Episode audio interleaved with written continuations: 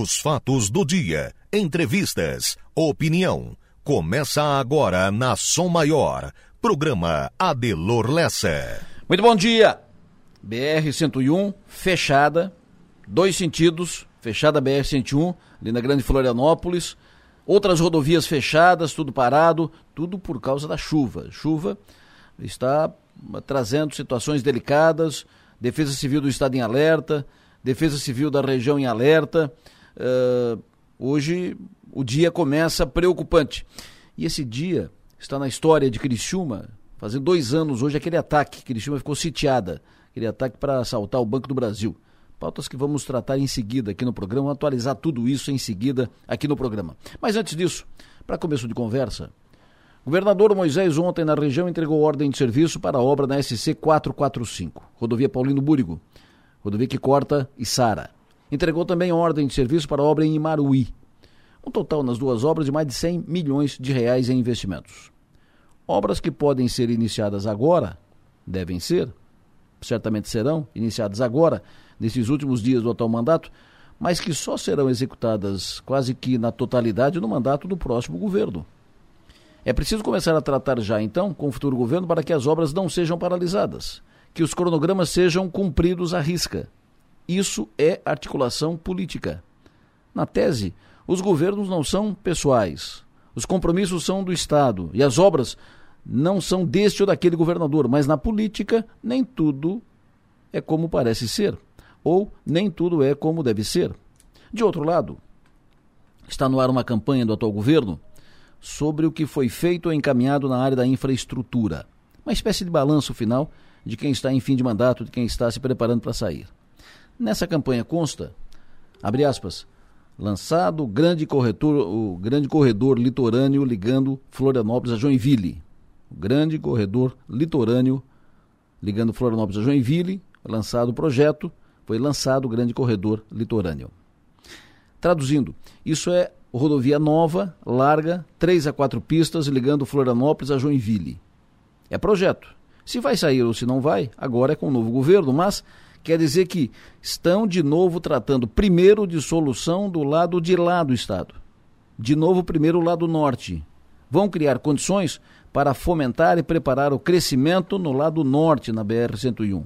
O sul fica para depois, de novo, pelo menos por esse projeto. E assim, a se confirmar, vai aumentar ainda mais a distância no PIB, na geração de emprego e renda, no crescimento e desenvolvimento das cidades, entre o lado de lá e o lado de cá. Foi assim na duplicação da BR-101, e os números apurados confirmaram o prejuízo para o sul do estado. A pergunta é: será assim de novo? Vão fazer do mesmo jeito? Não adianta chorar depois sobre o leite derramado. E não adianta chorar depois que os prejuízos estiverem aí anotados, calculados, saltando aos olhos. O Sul tem que falar agora, para estar dentro do projeto. Que o projeto seja feito para o Sul e para o Norte. Pelo menos isso, o projeto. A execução depois pode começar pelo lado de lá, mas se o Sul estiver no projeto, se o projeto for um só, mais fácil e mais rápido depois para estender a obra para o lado de cá. Então, pensem nisso. E vamos em frente.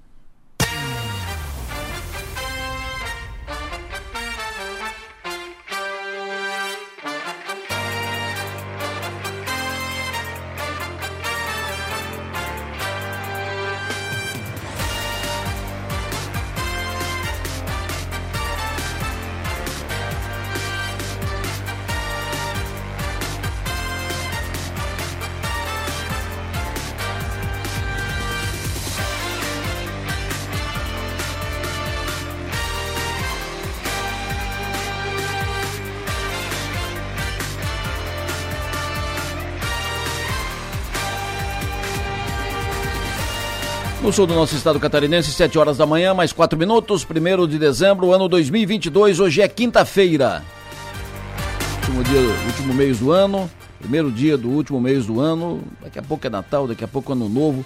Parabéns se você atingiu a meta no dia de ontem, se fechou o mês de novembro bem. Se não fechou, começando o mês novo, energia, respira fundo, levanta a cabeça, foco e vamos para frente, vamos para cima.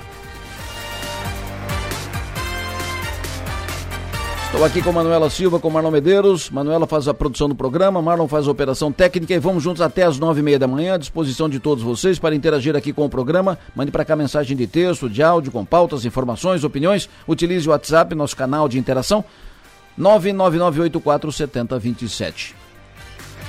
999847027. À disposição, nosso canal de interação. Mande para cá suas pautas, dúvidas, perguntas, opiniões, informações. Tamo junto.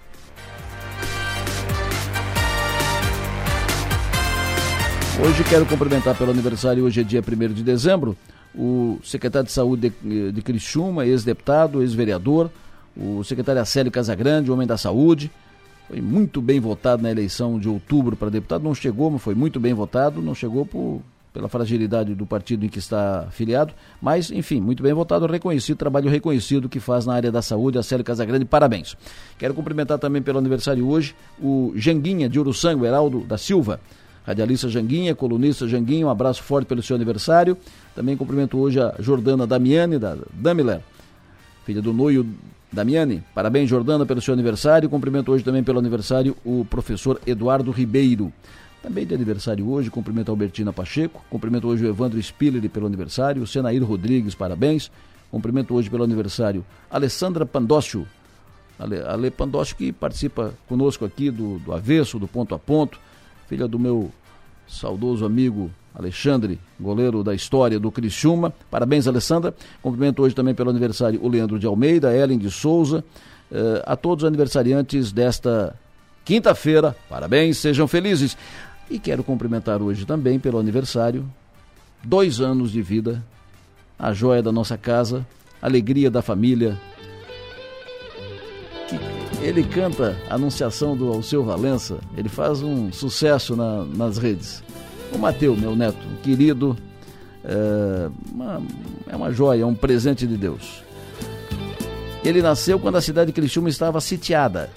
É, quando a cidade de Criciúma estava sitiada, tocada, tomada, os bandidos tomaram conta, né, há dois anos atrás, quando, quando eles atacaram ali, minutos depois que eles atacaram ali o quartel da Polícia Militar, minha filha estava chegando à maternidade para receber o Mateu. Então, essa data nunca né, sai da nossa cabeça, uma data marcante, né, pelo que aconteceu, o que aconteceu a gente não vai, não vai esquecer nunca, e também porque recebemos essa joia rara que é o Mateu. Parabéns, parabéns, parabéns. Tu vem chegando pra brincar no meu quintal. Sete horas e sete minutos. Preocupação no estado, preocupação em todo o estado com as chuvas, os estragos causados, rodovias interditadas, serras, BR-101 interditada agora nos dois sentidos, ali à altura de Biguaçu, ali no Morro dos Cavalos, né? Uh, mais para cá, no Morro dos Cavalos, BR interditada. Enio Bis tem as informações. Enio Bis no ar. Alô, Enio, bom dia. Pois não, bom, uh, bom dia, Adelor, bom dia para quem nos acompanha. Os maiores problemas envolvendo rodovias, interdições, são nas regiões Norte, Vale do Itajaí e Grande Florianópolis, viu, Adelor? Na BR-101, como você já bem frisou, interditada na altura do Morro dos Cavalos. Muito volume de água e risco de deslizamentos. Portanto, BR-101 ninguém sobe e ninguém desce na região do Morro dos Cavalos. Em alguns pontos da BR-101, em Palhoça, trânsito também interditado, ou seja, no sentido Porto Alegre, sentido sul, em dois pontos, no quilômetro 228 e no quilômetro 230, bloqueio total em Palhoça. E no sentido Curitiba, sentido norte, quilômetro 242, com bloqueio total também na BR-101 em Palhoça. BR-282, Águas Mornas e Rancho Queimado, interdição em ambos os sentidos. Houve uma queda de barreira no quilômetro 33 em Águas Mornas, obstrução em ambos os sentidos e não há previsão de liberação na 282. Em Rancho Queimado, houve um deslizamento de terra, quilômetro 70 da rodovia federal. Outros pontos da BR-282 que merecem atenção, entre Santo Amaro da Imperatriz e Bom Retiro, na Serra. Também registraram pequenas quedas de barreira, mas o trânsito não está bloqueado. Em Águas Mornas, no quilômetro 49, sentido Florianópolis, uma barreira caiu, interditou parcialmente uma das pistas. Na BR-280, interditada a Serra de Corupá, totalmente interditada em ambos os sentidos. Também na BR 376 no Paraná, lá em Guaratuba, onde houve um grande deslizamento de terra, houve uh, duas mortes confirmadas. Bom, a BR-376 não há previsão de liberação. Voltando para Santa Catarina, BR-116 e BR-470. Não há interdição, mas filas e trânsito lento. Vindo para o sul do estado, Serra da Rocinha, BR-285 em Tibé do Sul. Trânsito liberado, mas o motorista deve evitar trafegar no local, a risco de deslizamento. A melhor opção é pegar rotas alternativas.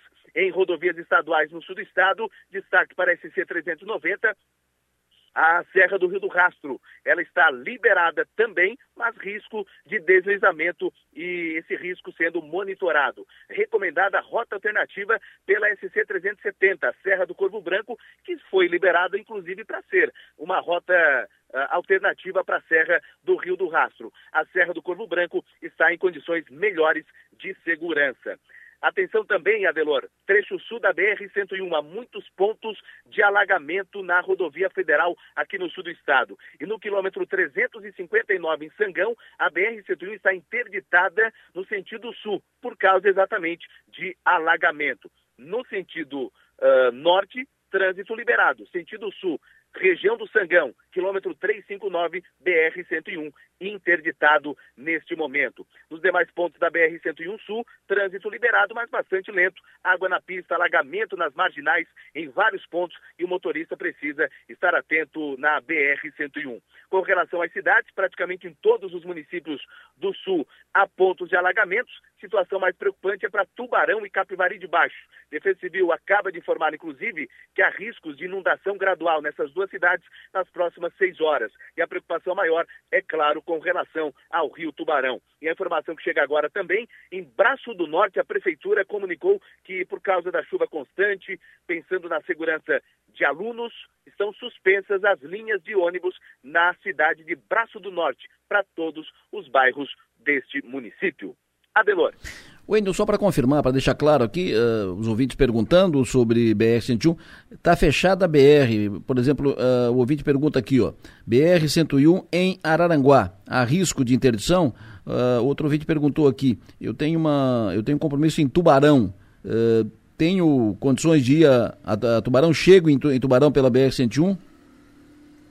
Normalmente, meu Delor, aliás, em todas as regiões de Santa Catarina, a situação aqui do sul de Santa Catarina é mais tranquila. tranquila. Uh, o que mais uh, preocupa é na Grande Florianópolis, é no norte do estado. Então, no sul de Santa Catarina, BR-101, há uma interdição ali no Sangão, quilômetro 359. Agora, para a região do extremo sul catarinense, região de Araranguá, região de Tubarão, não há nenhum risco de interdição, pelo menos até o momento. E não há interdição também eh, nesse momento, nesses dois pontos, tanto Araranguá quanto Tubarão. Eh, eh, o tráfego está liberado, normal, porém lento na BR-101. O vídeo pergunta para confirmar: Serra do Corvo Branco e Serra do Rio do Rastro, as duas estão liberadas?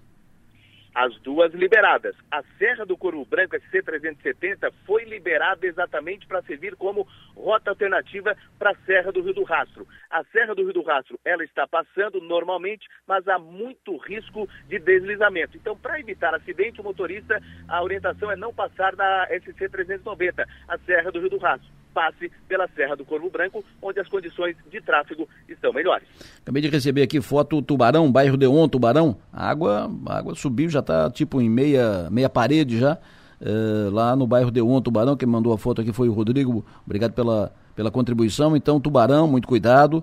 Uh, tubarão, a situação já começa a causar preocupação, já tem inundações em Tubarão. O ouvinte me informa aqui, Enio, a, a, confirmar por aí, caiu a ponte na linha espanhola em Cocal do Sul. Caiu a ponte na linha espanhola em Cocal do Sul. Informação a ser confirmada, quem passou a informação foi o ouvinte aqui. Uh, a SC 108. Uh, a, a 108 está liberada, Enio? Tem informação? Olha, Adelor, é, eu não tenho essa informação. Agora, a, partir do momento que chega o início da manhã, durante a madrugada, muitas ocorrências como essa da linha espanhola é, vão chegar essas informações. Isso. Agora, a informação que, eu, que eu, eu, não tenho, de fato, essa informação da SC-108 não, viu, Adelor? O Perfeito. que eu tenho é que há muitos pontos de alagamento, não só na BR-101, mas também rodovias estaduais. Fabiano está informando trânsito lento nesse momento no Pontilhão, ali no Sangão, Sangão, é, município de Criciúma, ali próximo do, é, da usina de, de asfalto da prefeitura, ali da, uh, do, do, do, da, do Centro de Pesquisa da Unesc, é, trânsito lento aqui em Criciúma, no Sangão, pela quantidade de água na, de água na pista já. E ouvinte pergunta o seguinte, pergunta para ele, para ti, uh, desse que está dando a reportagem, qual o caminho alternativo para chegar nesse momento Florianópolis para pegar o, o, o, aeroporto? Qual é o caminho alternativo indicado, Enio? Olha, Delor, boa pergunta, viu? Boa pergunta. Agora, eu acho que essa pergunta do ouvinte deve uh, gerar também uh, para outros ouvintes que vão pegar a BR-101. Se for preciso, evite. Agora, se for, uh, aliás, se não for tão urgente, evite pegar a BR-101. Agora, se for urgente, tem que pegar a BR-101, tem que se deslocar, por exemplo, ao aeroporto de Florianópolis. Vá no Google, vá no mapa, procure uma rota alternativa, porque lá na região da Grande Florianópolis, Adelor, a situação Sim. está bastante preocupante. É ponto da BR-101 Palhoça interditado, é, é, o Morro dos Cavalos é, também interditado, não há previsão de liberação. Então, para quem for trafegar na BR-101 e precisa, com urgência, que uh, estude uma rota alternativa para não ter é, para não correr o risco de perder a viagem, né, Delor? Perfeito. O doutor Salta me, me mandou aqui fotos, vídeos, água em São Martinho, água invadiu a, a, cidade, já temos água dentro da prefeitura, a água não para de, de subir. Lá em São Martinho me mandou inclusive um vídeo aqui uh, com situação de agora, lá no começo do dia em São Martinho, nossa senhora, as ruas centrais, água na agência do Banco do Brasil, uh, lojas, uh, enfim, Inundação agora em São Martinho, né? Situação de, de agora. SC 108 está liberada para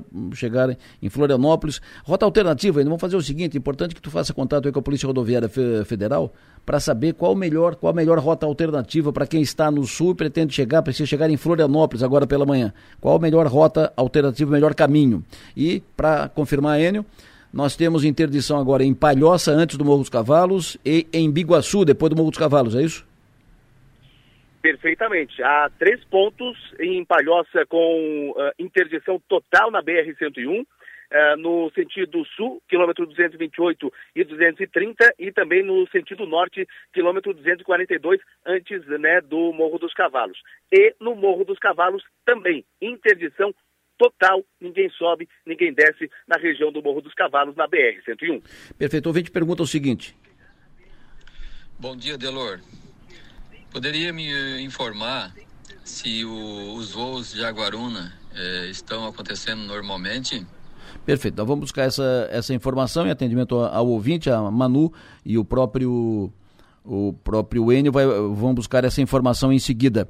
O prefeito Fernando de Favre informou aqui o seguinte: um, um deslizamento de terra na SC 108 que rompeu a adutora do Samai. Uh, vamos colocar o, o prefeito Fernando no, no ar? Para ele detalhar sobre isso, esse rompimento da adutora do Samai em Cocal do Sul. Enio Bis, tu fica ligado aí, Enio? Vamos atualizando essas informações todo o tempo, o tempo todo, uh, aqui no programa sobre BR, rodovias, uh, situação na, nas estradas, nas serras, uh, rotas alternativas. Essa será a nossa pauta mais importante no programa de hoje, como orientação para as pessoas, né? orientação para os motoristas, para quem pretende pre pegar a estrada, para quem precisa pegar a estrada. Informação da RDL agora, voos em Jaguaruna até o momento confirmados, então voos no aeroporto de Jaguaruna, os voos estão confirmados pelo menos até o momento sem problema nenhum nos voos em Jaguaruna. Uh, então, Enio, vamos ficar ligado, vamos acompanhar, vamos atualizando todo o tempo, o tempo todo, essas informações nas rodovias, BR-101 especialmente, nas serras, rodovias estaduais, atualizando as informações para os nossos ouvintes. Muito obrigado, Enio. Imagina, Delor. Aliás, quinta-feira, esse é o assunto: chuva, interdição e melhor informar o nosso ouvinte para que ele não perca tempo na estrada. Mas assim, se não for urgente, não pegue a estrada, né, Delor? É verdade, é isso. Hoje cedo eu recebi, troquei informações com um cidadão que estava trancado nessa, num posto de gasolina, ônibus que estavam voltando Beto Carreiro, vários, dezenas de ônibus, né? Eh, crianças que foram levadas ao Beto Carreiro ontem e que na volta ficaram trancadas na, na BR. E conversei com ele, eles estavam todos angustiados, preparados, uh, porque não, não tinham, uh, não tinham o que fazer. Né? eles estavam parados e não tinha informação, não sabia quando abria, quando ia liberar. Coloca no ar o áudio. Adeloressa, bom dia. É, nós estamos aqui com os ônibus de turismo é, parado aqui desde ontem às 20 horas, aqui num paradouro, Nadim, em Biguaçu, Florianópolis, porque trancaram tudo a BR ali na, entre o Morro dos Cavalos e Enseada de Brito ali. E assim, nós estamos aqui abandonados, cara. Não tem uma autoridade, não tem ninguém. Estamos aqui com os carros. Tem pessoal de Caropaba, ônibus de Tubarão, Criciúma, é, vai até no sul de Santa Catarina. Temos também muitas empresas do Rio Grande do Sul também. Os ônibus tudo com crianças, adolescentes que viemos do Parque Beto Carreiro, né? E é interessante que as autoridades, é, ninguém veio dar um suporte aqui pra gente aqui é, por fazer alguma coisa. Tá, lógico, foi, foi fechado por, por, por segurança, mas enfim, é, onde está a defesa civil que não vê uma situação dessa? É, tudo dormindo aqui dentro dos ônibus, dormindo, não tem como dormir, né? Somos mais ou menos em praticamente uns 20 ônibus mais ou menos de turismo. A gente esperava que pelo menos a Defesa Civil viesse aqui, a hora que pudesse liberar aquilo ali, fizesse um comboio para poder levar essas crianças para casa. Né? Os pais estão tudo aflitos nas cidades, nas regiões. Perfeito. Uh, situação delicada. A Defesa Civil de Sara está acompanhando a situação. Tem crianças lá uh, de Sara, ônibus de, de Sara lá. Então a Defesa Civil de Sara está acompanhando a situação. Daqui a pouco vai pro ar aqui. Agora, prefeito de Cocal do Sul, Fernando de Favre, muito bom dia. Bom dia, Delor. Bom dia a todos os radiovintes. Prefeito, uh, teve rompimento da adutora da, da, do Samai ali em Cocal do Sul, problema de abastecimento d'água, teve uh, queda de ponte aí em Cocal do Sul, deslizamento de terra na SC 108. Atualiza tudo, prefeito. Exato, Delor. É, primeiro, desculpa a minha rouquidão aí. É, a subida do Rio Galo na SC 108, sentido Criciúma, Uruçanga, é, tivemos uma queda de barreira e essa queda de barreira ela, ela rompeu duas adutoras que abastecem a comunidade do Rio Galo e Vila Nova. Portanto, essas comunidades estão sem água no momento, até que a gente possa é, consertar, recuperar essas adutoras. Lembrando que é um trabalho delicado, porque ainda coloca em risco é, os nossos profissionais em virtude da possibilidade de no, novos deslizamentos. Na comunidade da linha espanhola, é, teve uma ponte que ela acabou caindo é, por conta da quantidade de água. Essa mesma ponte nós já estávamos construindo uma ao lado, uma ponte nova, em virtude é, das más condições dessa ponte, mas o serviço anda atrasado por conta da, da chuva mesmo, né? É, então a comunidade fica isolada, tem que fazer cerca de 10, 12 quilômetros a mais para chegar ao centro da cidade, até que a gente possa concluir essa nova ponte que estamos fazendo de concreto armado. É, no mais, todos os bairros de Cocal, eles estão tranquilos, o trabalho de prevenção, de limpeza e desobstrução das bocas de lobo, de forma manual e com caminhão hidrojato, e, e nas vésperas da, da cheia, a liberação das nossas três barragens, né, a abertura das comportas, a gente tem conseguido manter, então, os bairros de forma tranquila, Delor.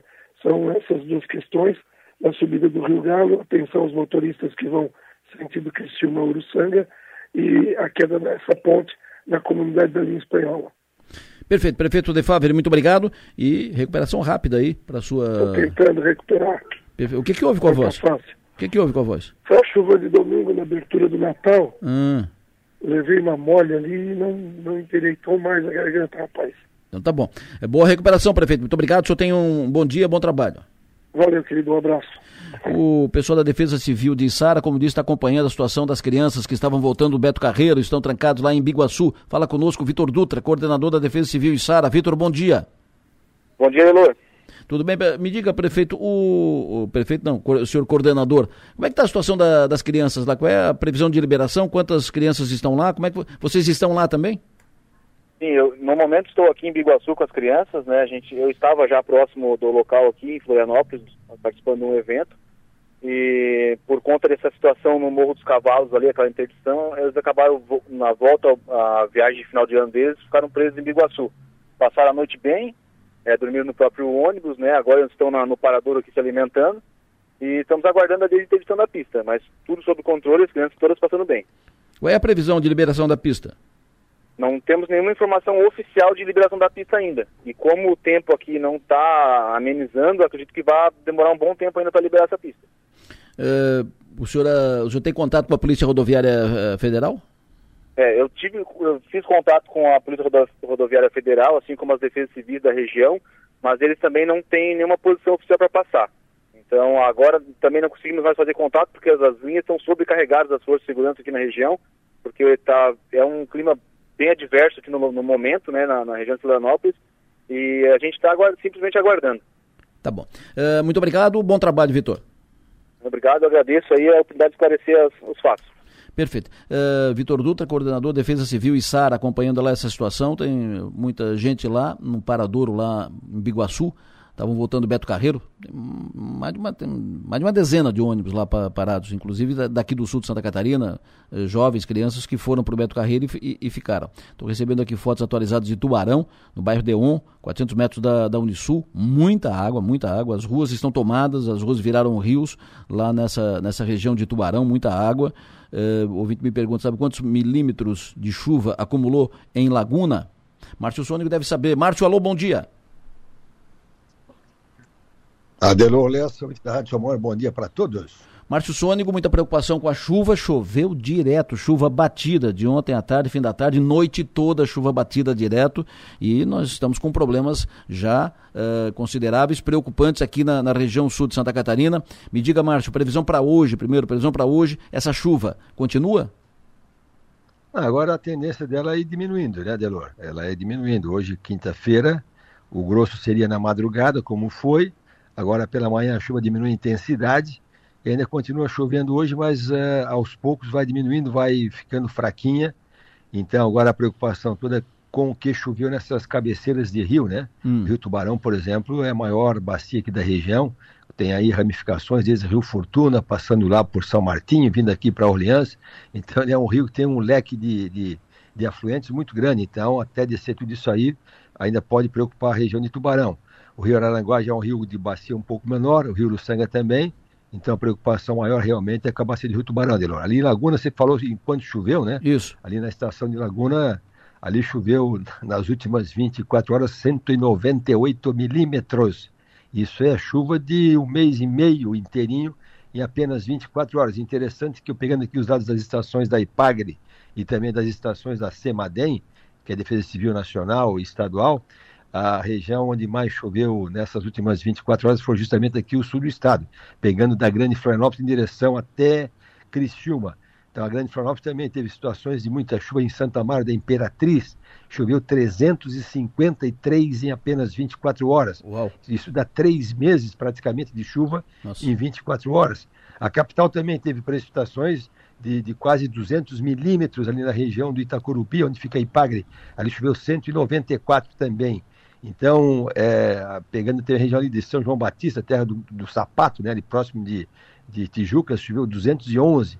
Aí descendo aqui para o sul do estado, vai para 163 ali na em Rio Fortuna, 100, 200 também em Tubarão, na estação da Ipagre, em Tubarão, ali no Setuba, onde a Ipagre tem a, uma, um centro de treinamento, ali choveu 200 milímetros em 24 horas. E Criciúma ficou eh, em 94 milímetros na estação da, da Ipagre Unesc, mas teve local, que nem ali no bairro próximo, choveu 144. Então, Adelor, choveu um volume grande, né? Ah, ontem eu falei contigo de manhã que a nossa maior preocupação para Criciúma e região seria na, na quarta-feira, tarde e noite, como foi realmente. E hoje ainda tem essa chuvinha, mas aos poucos ela vai, vai ficando mais fraca, Adelor Lessa. Perfeito. Ah, mas para de chover ainda hoje, Márcio? Não, não. A chuva, assim, ó, gente, a chuva, ela hoje, ela, ela dá uma acalmada muito boa, né? Hum. Amanhã, hoje à noite, já para tudo. Eu digo assim, ó, essa chuva mais forte, ela, ela já praticamente passou, agora é uma chuva mais fraca. Okay. E aí, durante o dia, então, tem essa chuva mais fraca. Amanhã, sexta-feira, já aparece sol pela manhã. Aí é um dia que chove à tarde. A partir de amanhã, praticamente só chove à tarde, viu? Sexta-feira tem tempo bom com sol. Amanhã esquenta um pouco mais, a temperatura pode chegar aos seus 30, 33 graus na sexta-feira. Aí chove trovoada à tarde. Sábado também chega até uns 30, 33 graus também, chove à tarde, e domingo também dia de Santa Bárbara também chove à tarde. Então, a partir de amanhã nós vamos para o regime de verão. A gente fala assim, porque o que nós vimos agora, gente, choveu desde sábado até, até hoje, né, até agora. Então, sábado, domingo, segunda, terça, quarta, que cinco dias de chuva foi causado pela circulação marítima. É uma, um sistema atmosférico, alta pressão no Oceano Atlântico, jogando umidade contra o relevo aqui do litoral, que é serra, né? Aí causou isso aí tudo de chuva o tempo todo. A partir de amanhã, sexta-feira, a chuva de, de verão, aquela que amanhece o dia bom, aí chove à tarde. Mas chove, chove. Chove amanhã, chove. Chove, não, chove, ainda tem, chove, ainda tem chuva. Pegando aqui os dados da, da, da, da previsão, Sim. para os próximos 10 dias, o acumulado para Criciúma, é, quinta, sexta até quarta que vem, ainda chove 88 milímetros, né? Hum. Esse, é desses próximos seis dias, sete dias, hum. 88. Mas aí, comparando com o que choveu ontem, né? De ontem para hoje, choveu 100, 117 ali em Criciúma, choveu 200 em Tubarão.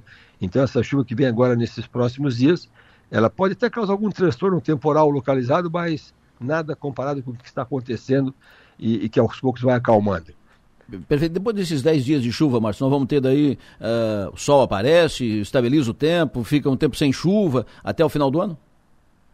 Não, assim, o, a gente tem uma situação de, de sol já, talvez hoje, hoje à tarde apareça um pouco de sol na região, hoje à tarde já, amanhã tem um pouco de sol também, aí nos próximos dias sempre tem um pouco de sol, e sempre esquenta um pouco mais, porque uh, hoje a temperatura máxima já vai nos 27, 28, Sim. amanhã já passa dos 30, sábado 30, então vai dar, vai dar agora uma, uma enxugada, não, não vai dar uma estiagem total, mas vai dar uma boa enxugada nesses próximos dias. Perfeito, amanhã à noite, amanhã à noite, sexta-feira, vai ter o evento no bairro comerciário, segundo Natal iluminado no bairro comerciário à noite, a partir das 19h30. Como é que vai, como é que vai estar o tempo amanhã à noite?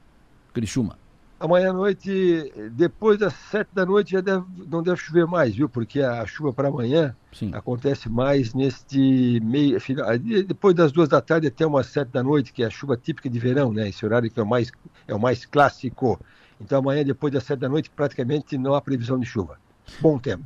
Perfeito. Uh, Sônico, alguma previsão próxima semana em Bombinhas? A semana que vem ela, ela, melhora bastante em todo o estado, né? Deixa eu só ver se Bombinhas também melhora bastante, que nem aqui no sul do estado. Ali chove ainda nos próximos dias tal. É, semana que vem ainda melhora. A partir de, a partir de quarta-feira que vem já uma enxugada boa em Bombinhas. Aí pega bom tempo na quarta, na quinta, na sexta. Melhora o tempo bem em Bombinhas na semana que vem. Segunda-feira o Colégio São Bento tem uma viagem programada para levar a criançada lá e tal para o Beto Carreiro. Será que vai dar para ir? É, ele vai dar para ir em termos hum. de que não vai chover assim tanto que nem choveu agora, tá? Vai ter okay. a segunda-feira o Beto Carreiro ele está marcando pancadas de chuva intercalada com alguma abertura de sol. Então, dá para ir. Eu digo para ti assim, ó, eu até escutei aqui que o ouvinte reclamar da Defesa Civil, que o pessoal está trancado em ônibus e tal, mas eu, pessoalmente, eu tenho uma opinião diferente. A Defesa Civil nossa é muito boa, né? Desde sim, quando sim. estão avisando que ia chover bastante, né? Pô, eu, eu, eu já na sexta-feira passada, eu conversei contigo aqui no rádio, até dei explicações para outros órgãos de que ia ter uma invernada de chuva de sábado até, o, até hoje, quinta-feira, chuva volumosa no estado, né? Então, eu acho que algumas pessoas tomam decisões de viajar com esse tempo ruim por conta própria, né? Então, não, não, não dá, não dá para colocar em, em, culpa a Defesa Civil, tem um trabalho muito bom. Então, foi avisado, o pessoal se arriscou, né, Delor? É, não, na, na verdade, o que entendi é que eles uh, reclamaram que uh, não, ninguém foi lá orientar, não é da, da, da, Defesa Civil, a Defesa Civil está trabalhando, é que ninguém foi lá orientar, tipo, olha, está fechado, é, simplesmente fechou. Eles, interditados, eles tiveram que parar no posto e eles ficaram lá perdidos, né? Eles imaginavam que tivesse alguém da Polícia Rodoviária Federal, estadual, alguém que fosse lá informar de, olha, está fechado por tantas horas, precaução, porque tem queda de barreira e tal, tal, tal para evitar o que aconteceu lá no, no Paraná. E o que eles estavam perdidos, imagina aquela criançada, ônibus cheio de, de gente, 10, 14, 15 ônibus, e sem nenhuma orientação, sem nenhuma informação, ah, vai liberar daqui uma hora, daqui 10 horas, dois dias, ninguém sabe, entendeu? Eles estão lá parados e carentes de, de informação. É, de fato, é angustiante, né? Uma situação angustiante absolutamente compreensível. É. Eles não reclamaram da Defesa Civil porque não previu, não. Era só isso. Só informar, pessoal, ó, é por isso, previsão 10 horas, uma hora, duas horas. O Márcio, o vídeo pergunta para ti na região de Tarumã, amanhã. Amanhã não, sábado, região de Tarumã, ali na Grande Porto Alegre. Ah, tranquilo. Ali é interessante que no Rio Grande do Sul, é, é, ali de Osório em direção ao sul, praticamente nem choveu, né? Então amanhã ele pega um tempo muito bom ali, Tarumã, Porto Alegre. temperatura chega a 30 graus, 31, então vai estar quente na pista, vai estar quente. Sim. E se chove amanhã na região da Grande Porto Alegre, é só final de tarde, chuva de verão. Perfeito. Ah, o ouvinte diz o filho está em viagem de, da escola em Cacupé, Florianópolis, volta hoje. Será que vai ter barreira na BR-101? Eh, por enquanto está fechado aqui no Morro dos Cavalos, em Palhoça. Não passa para cá. Nesse momento, neste momento, de Floripa para cá, não passa tranca ali no Morro dos Cavalos. Eh, talvez libere durante o dia, nós vamos atualizando a informação. Ouvinte pergunta, Márcio, eh, no sábado chove em Criciúma? Chove mais para tarde. Sábado em Criciúma deve ter tempo bom pela manhã, um calorzinho de até 30, 32 graus. Aí chove em Criciúma à tarde com alguma trovoada, viu? É, chuva de verão. Aquela chuva de verão, classicamente, assim, se pegar o livro da climatologia do, do Nimmer, um livro de capa amarela, ele fala que a chuva de verão ela acontece entre 14 horas e 20 horas, seria o, o horário mais clássico, né? Sim. Então chove à tarde em Criciúma, assim, chuva de verão. O prefeito Neguinho de Forquilinha te pergunta: o tempo hoje em Forquilinha? Ainda chove fraco, prefeito. Chove fraco ali em Forquilinha. O, o, pior, o grosso já passou. Agora vamos só esperar a água do rio descer lá da, do costão da serra, que ainda tem muita água para descer. Mas hoje ainda chove fraco em Forquilinha, sim. Chove fraco hoje aqui em toda a região, né? É, chove mais okay. fraco, né? Tá o, o, que a última leitura das estações da IPAGRE, quer ver uma coisa? A última leitura aqui, ó. É, ah, choveu 0,8 em Criciúma, choveu 0,2 em Uruçanga, 1,8 em, em, Tubarão, então já, pela leitura das estações da EPAG, já deu uma acalmada boa na chuva nas últimas horas aqui na região. Clima e tempo, Foz do Iguaçu, de domingo até quarta-feira. É, ali para aquela região mais interior, né? Ali eles não sentiram tanto essa, essa situação que nós tivemos aqui, né? Então ali para Foz do Iguaçu ele pega primeiro calorão, calorão, ah meu jovem, hum temperatura lá passando os 35 nos próximos dias, e lá se chove na Foz do Iguaçu nesses próximos dias, chuva de verão de final de tarde. Tempo sábado e domingo nas ilhas, em Araranguá. É, não escapa do que foi dito aí para a região de Criciúma, chuva de verão nas ilhas, ele pega um, um, certo vento nordeste, né, nesses próximos dias, o nordestão inclusive. Certo. Hoje já sopra o nordestão na região das praias, amanhã também, sábado, domingo. Então, Ilhas Araranguá, muito vento nordeste, bom tempo na sexta-feira e final de semana, e se chove, é final da tarde, chuva de verão. Perfeito. Muito obrigado, Márcio. Delor, bom dia então. E agora é contabilizar o prejuízo, esperar que a, realmente a chuva calme como previsto e esperar a água do rio descer, que tem muita água ainda nesse costão de serra. Tá? Muita tá? água. Um muito... bom dia para todos. De fato, tem muita água, tem muita água, está perigoso. Estou recebendo aqui agora uma, uma imagem. Eh, o ouvinte passou aqui de Morro da Fumaça, filmagem Morro da Fumaça, é, sentido Criciúma. Muita água na pista, perigoso, perigoso. Vou publicar isso aqui daqui a pouco no, no 48, então atenção para os motoristas. Morro da Fumaça. É, não, é Sangão, sentido Morro da Fumaça. Município de Sangão, sentido Morro da Fumaça, por dentro, né? Ali na Rua do Fogo ali. Sangão, sentido Morro da Fumaça, muita água na pista agora, tem que tomar cuidado, motorista, com muito cuidado.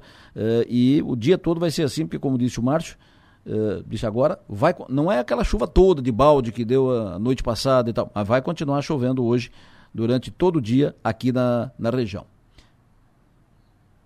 Previsão do tempo. Oferecimento. Instituto Imas. H-Serve. Romance que não acaba na venda. E Raibel. Manuel Silva, o governador Moisés, postou agora municípios com alerta roxo de deslizamentos. Quais são esses municípios, Manu? O que quer dizer alerta roxo? Adelor, o alerta roxo quer dizer que é, é uma situação bem grave e que pode ser que tipo, nos próximos momentos deve acontecer algum pior deslizamento. é pior que alerta vermelho, okay. pior que alerta laranja. Eu vou falar os municípios aqui da nossa região para o pessoal ficar atento. Perfeito. É, é São José, Palhoça está com alerta roxo. Aqui no sul, Laguna, Tubarão, Gravatal, Criciúma, Uruçanga está com alerta laranja. Então, esses municípios com alerta roxo, Tubarão, Criciúma, Laguna, aqui na região sul. Mais para cima, Palhoça e São José. Alerta vermelho aqui na região. Armazém, Gravatal, são Matinho, alerta roxo, Garo... alerta laranja, na verdade, Uruçanga e Garopaba. O governador Carlos Moisés ainda postou que é para ficar atento aos sinais como rachaduras em paredes, muros, árvores e postes inclinados ou fendas em depressão. E claro que em, algum, em caso de alguma emergência, para ligar para um 193 do Corpo de Bombeiros ou 199 da Defesa Civil, Adelor. Perfeito, muito obrigado, Manuela Silva. Estou recebendo aqui do Zé Luiz Deolindo, bairro Maitá, Tubarão. Mesmo local que transbordou nesse ano já, a água já se foi, subiu, a água tomou conta lá da, das ruas, as ruas viraram rios, já tem água, tipo, em alguns prédios, água meia parede já, água já em cima do, do muro, bairro Humaitá, Tubarão, hum, mais uma outra região de Tubarão aqui também, em vários pontos aqui da região sul, inundações, Defesa Civil trabalhando bastante. Stephanie Machado falando da redação do 48. Destaque aí no 48 hoje para chuva também. Inundações. Stephanie, bom dia. Bom dia, Adelor. Bom dia aos ouvintes. Exatamente. O principal destaque de agora é essa lista que a Manu acabou de te passar, é, passar para os ouvintes sobre os municípios do sul que estão a, em alerta para o risco de deslizamentos. Mas outro destaque, Adelor, de segurança, é um fato que aconteceu ontem. Uma residência é, no bairro Pio Correia, em Criciúma, foi alvo de um assalto. Conforme o morador da casa, de 68 anos, ele estava assistindo TV quando foi surpreendido por três homens. O trio apontou uma arma em sua direção, amarrou e ameaçou a vítima durante toda essa ação.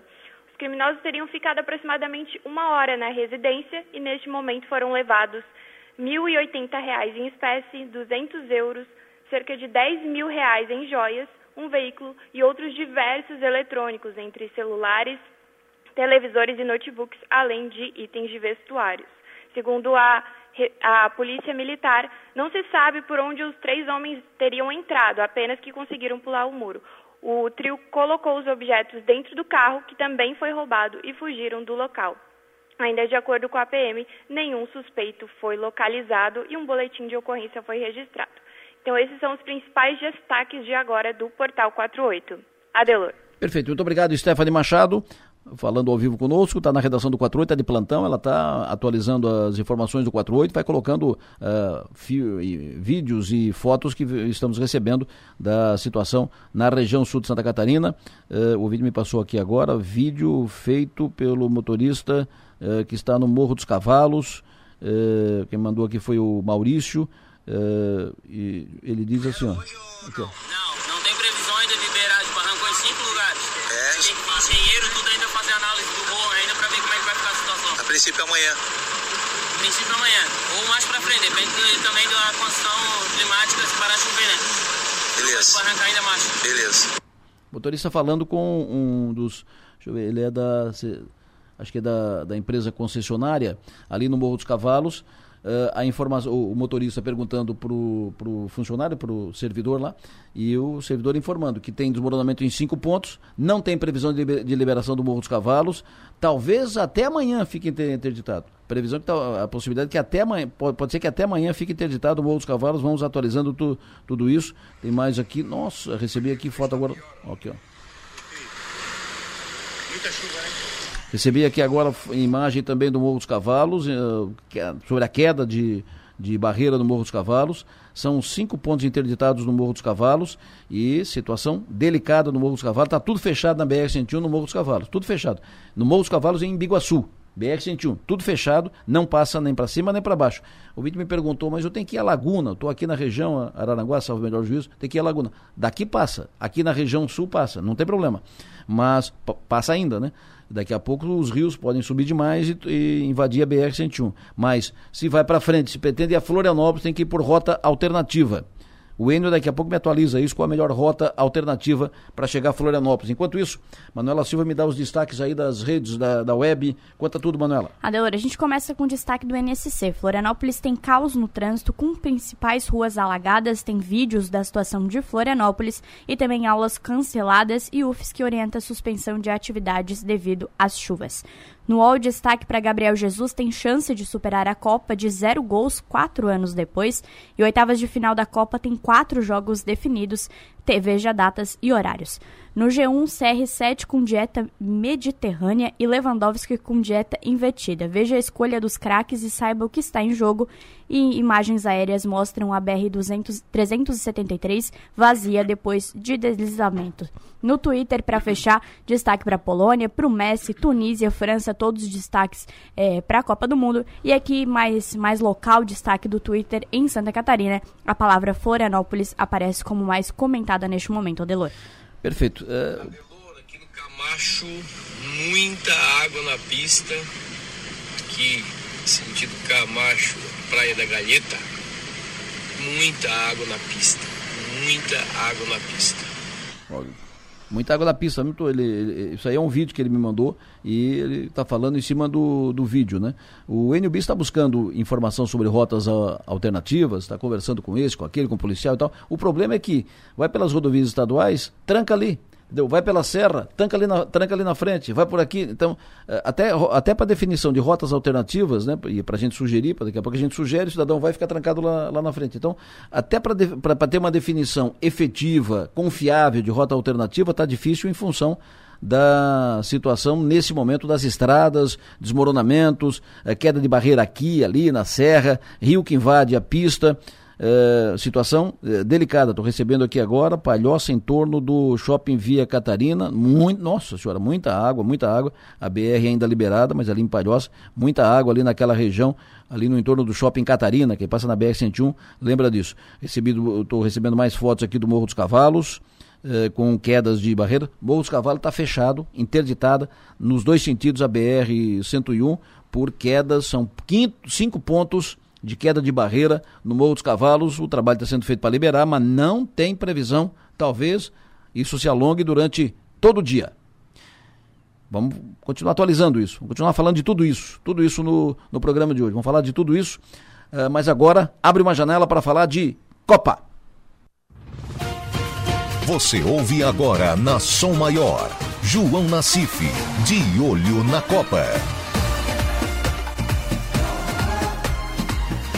Alô, João Nassif, nosso rei de Copas. Bom dia, seu João Nassif. Jogos de ontem, jogos de hoje da Copa do Mundo. Alô, João, conta tudo.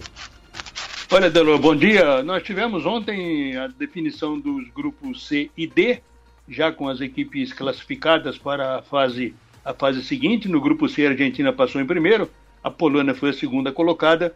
E no grupo D, nós tivemos a França, que já estava, já estava classificada, mas terminou em primeiro lugar, mesmo com a derrota para a Tunísia. E o segundo lugar ficou por conta, por conta da Austrália. Agora, Delor, se lá no, se, se no grupo D, que os jogos foram ao meio-dia, nós não tivemos aí nenhuma emoção, a Tunísia ganhou da França, que estava com o time reserva, a Austrália venceu a Dinamarca, a grande decepção até agora na Copa, mas no grupo C as emoções foram bastante, né?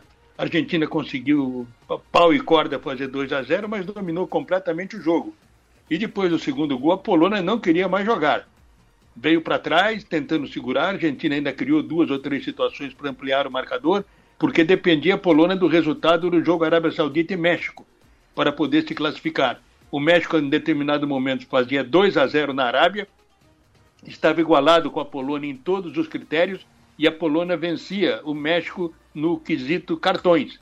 Tinha menos cartões amarelos do que a seleção mexicana. Então, os 2 a 0 lá do jogo do México e os 2 a 0 do jogo da Polônia, 2 a 0 contra, serviam para a Polônia. E no final acabou a Arábia Saudita fazendo um gol, o México ficou desclassificado e passaram, portanto, a Argentina em primeiro e Polônia em segundo. A Argentina está na Copa, né? Aquilo é o problema que a gente comentava ontem. A Argentina voltou para a Copa, está jogando um bom futebol, tem jogadores aí que estão desequilibrando e vai ser uma carne de pescoço aí para quem pegar a Argentina pela frente. E hoje, Adelor, ao meio-dia, o grupo F, entre Croácia e Bélgica, Canadá e Marrocos. A Bélgica tem que vencer. Se empatar o jogo, vai ficar na dependência de uma vitória do Canadá sobre Marrocos, que, convenhamos, nessa altura é difícil. O Marrocos tem todas as condições de chegar a uma classificação. Então é confronto direto Bélgica e Croácia. Quem vencer passa. A Bélgica é que presta atenção, né? A geração belga parece que está no final e até agora não conseguiu ganhar absolutamente nada e depende desse jogo para seguir na Copa. E depois nós teremos no grupo E Costa Rica e Alemanha, Japão e Espanha. A Espanha já classificada e a questão aí é da Alemanha. Né? A Alemanha tem apenas um ponto nesse grupo, um empate depois sofreu uma derrota na abertura para o Japão e agora ela fica numa situação aí de imensa dificuldade. Ela tem que vencer a Costa Rica, que convenhamos poderá acontecer, mas vai depender aí se Japão e, e Espanha empatarem, dificilmente a Alemanha irá se classificar. E se o Japão vencer, vai passar em primeiro. E aí a Alemanha igualaria na segunda posição a Espanha, mas o saldo de gols é enorme, a diferença de saldo de gols. Hoje a Espanha tem sete gols positivos e a Alemanha tem um gol negativo. Então, muitas emoções aí no jogo das quatro horas, a exemplo do que aconteceu amanhã. Vamos aguardar e esperar aí que a Alemanha possa fazer essa reação, mas é muito difícil a sua classificação. E pela segunda vez consecutiva, a Alemanha poderá ficar fora de uma Copa do Mundo logo após a primeira fase, Adelon. E eu estou de olho na Copa, né, meu? Nacife, veja a Argentina, depois daquele susto, a Argentina ganhou, depois ganhou de novo, a Argentina cl classificou. E agora os gringos são perigosos, né? Agora tu tem que colocar de novo a Argentina entre os cotados, né? É, ela veio para o jogo, né, Delor? Depois daquela zebra, que foi a maior zebra da Copa, indiscutível, né? A vitória da Arábia Saudita, ou a derrota da Argentina por 2 a 1 para a Arábia Saudita.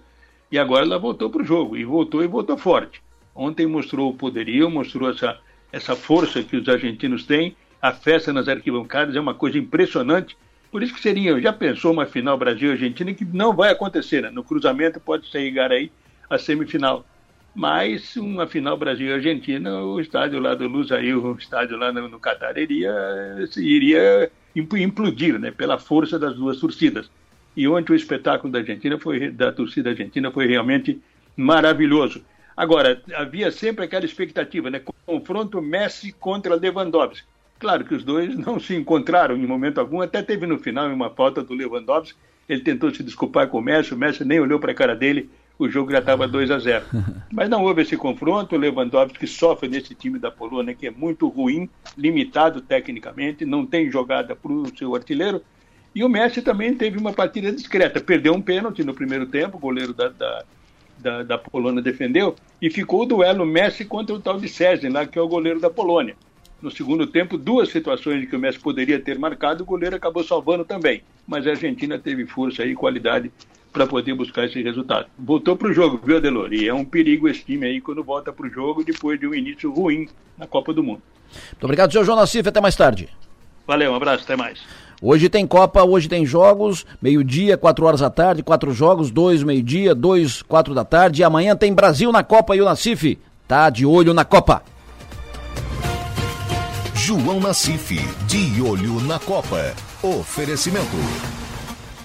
Projetar imóveis. Zamaco Comércio de Ferro. Corte de chapa a laser. Xerife Steak. Tudo para o seu churrasco. Do Doutor Steak e Bar. Plaçom. Presença global. Atendimento personalizado.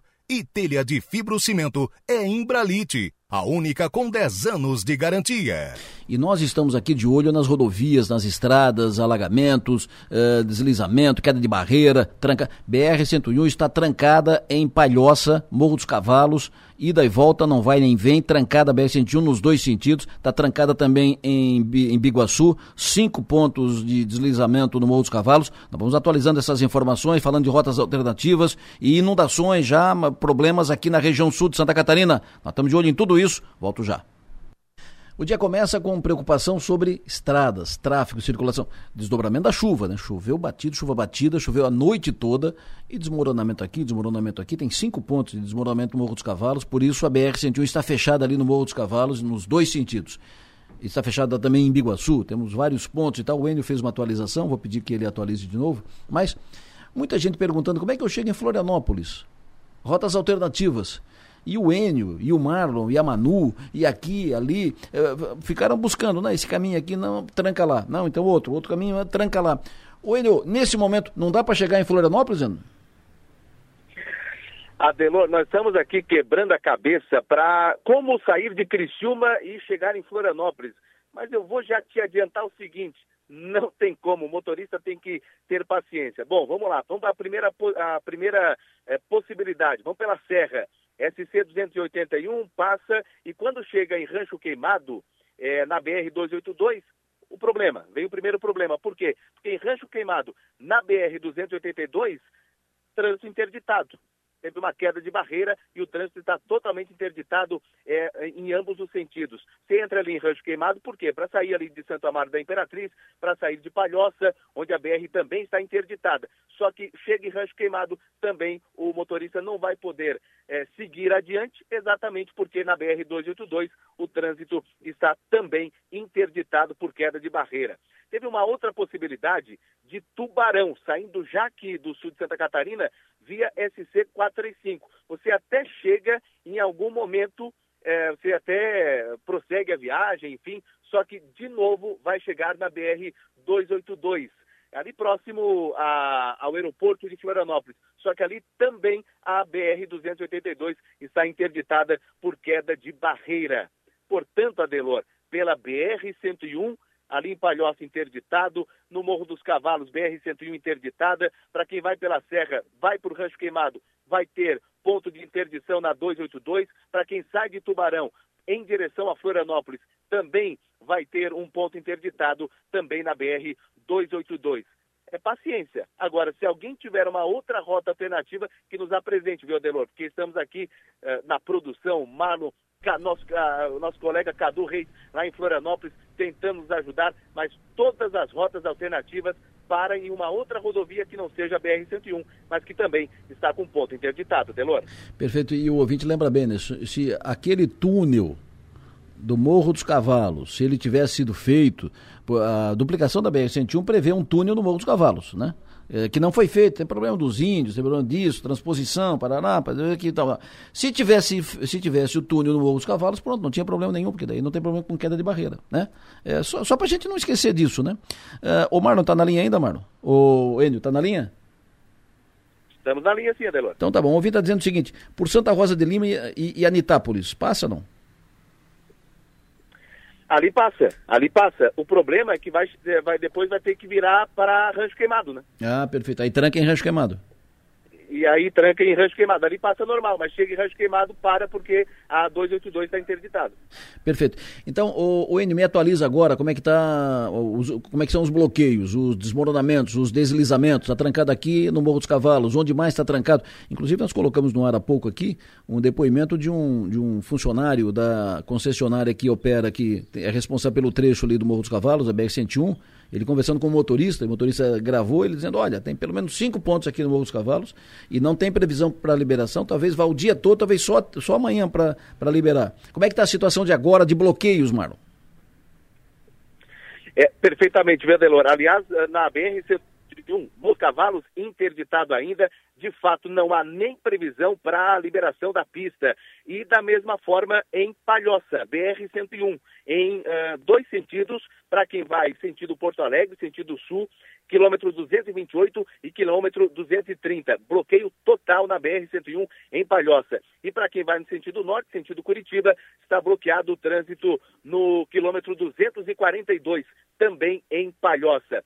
Interdição também, Adelor, como já falamos há pouco, na BR-282, em Águas Mornas e Rancho Queimado. Interdição em ambos os sentidos. Houve queda de barreira em Águas Mornas e também um deslizamento de terra em Rancho Queimado. Não há previsão de liberação para essas duas pistas.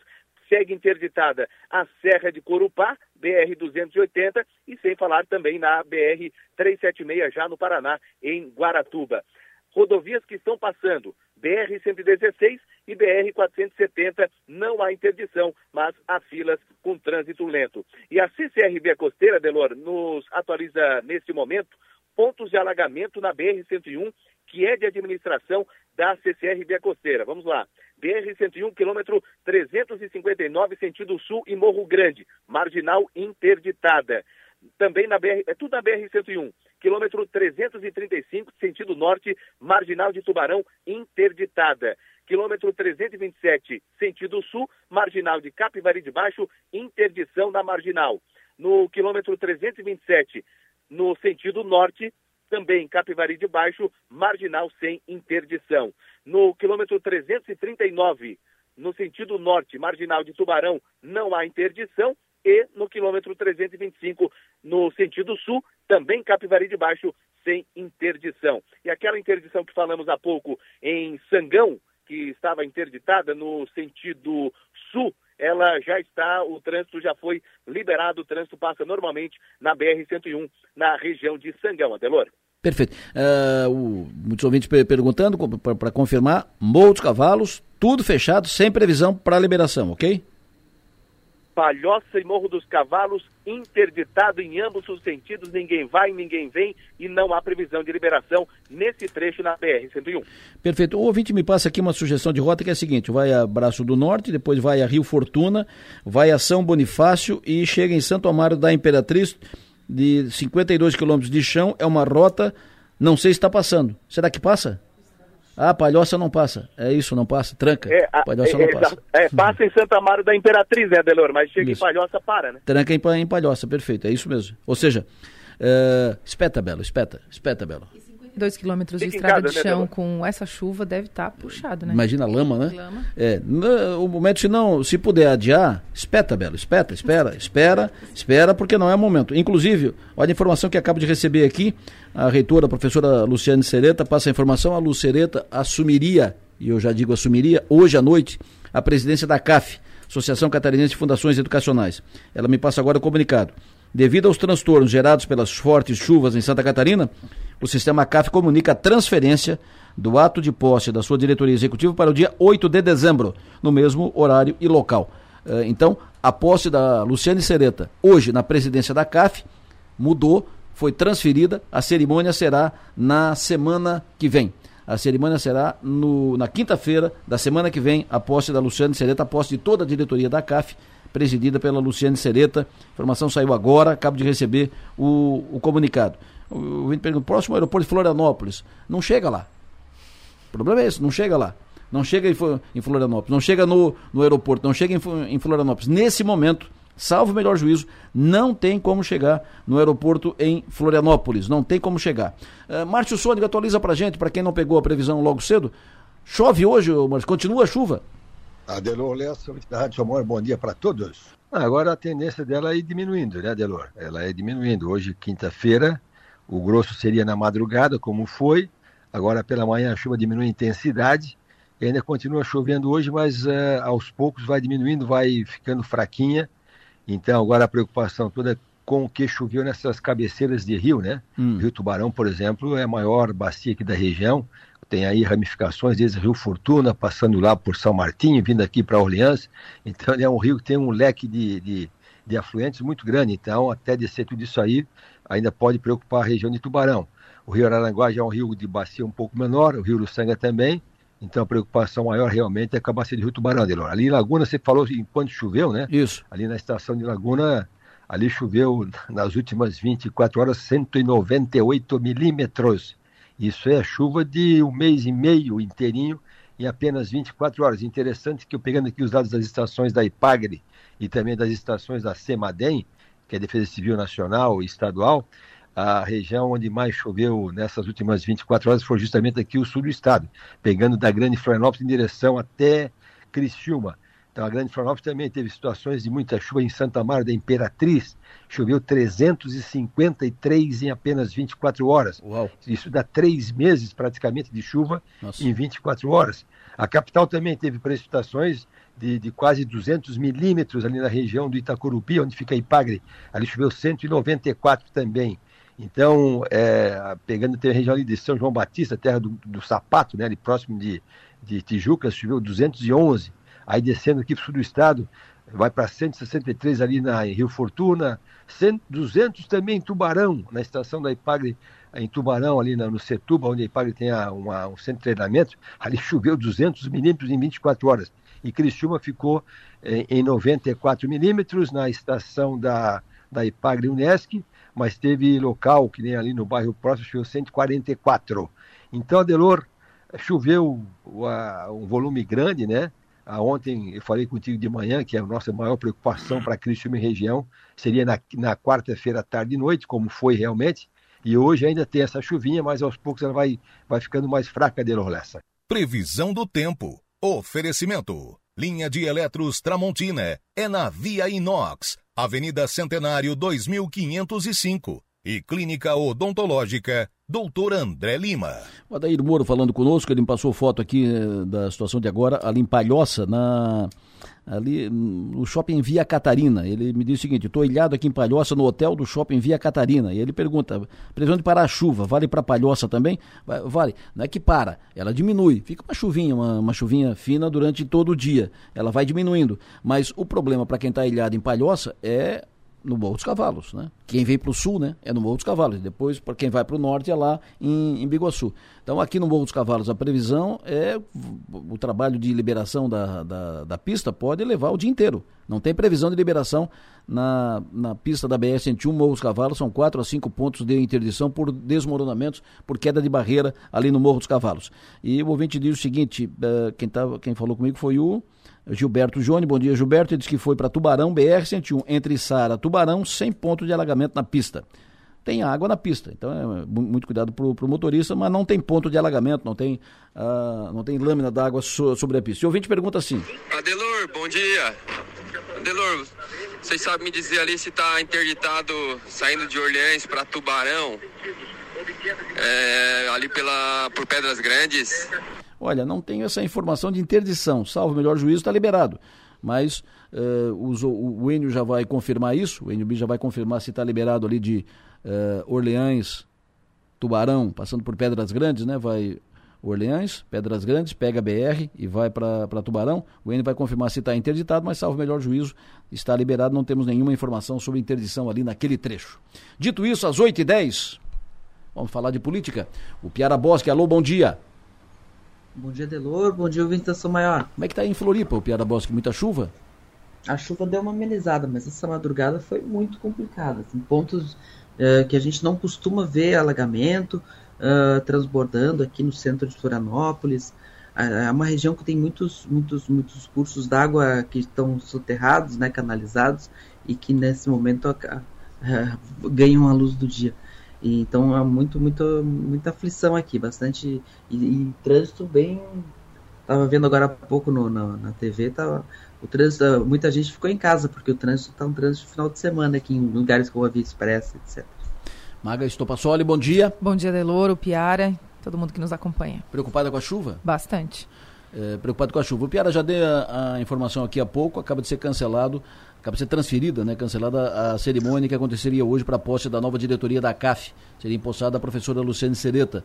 Foi transferida para o dia 8, quinta-feira da semana que vem, em função de tudo isso, chuva uhum. e tal. Nem, a, nem ela teria como chegar em Florianópolis né, nesse momento. Então, está transferido, não vai acontecer hoje. A cerimônia de posse da Lucereta e demais integrantes da diretoria da CAF foi transferida para o dia 8, a posse, em função das chuvas, estragos, problemas, interdições em rodovias, inclusive principalmente BR-101. Fora isso. É, hoje, hoje, hoje vir de Criciúma para Florianópolis é praticamente inviável, né? Com o Morro dos Cavalos interrompido. Só de helicóptero. Nesse momento, só de helicóptero, porque as rotas alternativas todas também têm problema de interdição. Tranca aqui, tranca ali. Você vai aqui, passa passa em Braço do Norte, São Martim, tá, mas tranca ali na frente, tranca em, uh, em Palhoça, ou tranca em uh, Santo Amaro, ou tranca, entendeu? Tranca aqui, tranca ali. Então, nesse tinha, momento. Tinha uma equipe tinha uma equipe da FECAM em, em um evento em Porto Alegre, voltando ontem, hum. pararam na, na, no Morro dos Cavalos e em determinado momento, determinado momento resolveram voltar para Porto Alegre. Era o que dava para fazer, pegar um uhum. avião. É, é, é, é mais fácil. Uh, é mais fácil, é o caminho. Enfim, então nesse momento, quem, quem precisar ir a Floripa, espeta, espeta, Bela. Uh, espera, espera porque não é recomendável. Vai ficar na estrada, nesse momento espera um pouco, baixar chuva, aí libera uma rota alternativa, ou libera uh, o, o, Morro dos Cavalos, talvez o Morro dos Cavalos libere à tarde. Enfim, nesse momento não é não dá para ir. E a exemplo do que aconteceu na BR 316, né, com aquele deslizamento eh, grave que aconteceu por lá, eu acho que agora é momento de prudência de fato. 376 tem. 376, a, a informação última é que pode ter mais, ter mais de 30 pessoas desaparecidas. Foram duas mortes confirmadas, mas a informação de ontem é que pode ter mais de 30 pessoas desaparecidas. A BR-376 é lá na divisa Paraná. Eh, Santa Catarina, lá aquele, aquela tragédia que aconteceu no domingo à noite. Duas informações de política, eh, destaques né, mais importantes. A primeira, foi protocolado do Ministério Público pedido de investigação sobre a, a, possibilidade de abuso de poder econômico, entre outras irregularidades, na campanha de Jorge Seife ao Senado, uh, principalmente envolvimento da Avan, da estrutura da Avan na campanha do Seife. Foi protocolado ontem o pedido no Ministério Público, pedido de investigação das irregularidades. Isso é o início. O Ministério Público vai investigar. Se identificar, aí inicia uma, uma ação que pode, pode, em última instância, levar até a, a, o indeferimento e, e cassação da candidatura do Jorge Seif. Mas isso é agora início de processo. foi primeiro protocolado um pedido de investigação. O Ministério Público vai investigar. E aí, uh, novos capítulos vêm pela frente. Essa é a primeira informação. A segunda, Jorginho Melo transferiu para segunda-feira o anúncio dos primeiros secretários do seu futuro governo. E eu confirmei ontem, tratei de confirmar, o comunicado da, da assessoria do governador eleito, o comunicado falou em a imprensa vai. Uh, aqui, diz assim, ó. Uh, o, comunica o comunicado será aberto à imprensa para acompanhar a fala do governador eleito. É o que diz o comunicado uh, distribuído ontem pela assessoria do governador. Eu conversei com o Natan, assessor de imprensa do senador Jorginho Melo, do governador eleito Jorginho Melo, e fui direto ao ponto, né? Será apenas um anúncio sem entrevista coletiva ou será um anúncio com coletiva? E ele me respondeu: só anúncio, sem coletiva. Uh, tentei, fiz um contato hoje ainda com ele para confirmar e não tive nova resposta. O que vale é aquilo. Falou, falou comigo ontem, final da tarde, o Natan dizendo que, em princípio, o Jorginho Melo vai fazer na segunda-feira um anúncio dos primeiros secretários, sem entrevista coletiva. Quero ouvir sobre essas duas informações. O Piara, Maga, o Piara começa. Bom, primeiro a, a questão uh, da investigação contra o Safe, ela, ela era o que estava pipocando né, nos bastidores já tinha trazido a primeira informação de que haveria essa, essa, essa, essa ação e agora, agora ela existe, ela entra no mundo da realidade. Por enquanto ela estava no mundo da especulação, da elaboração e agora ela começa a tramitar.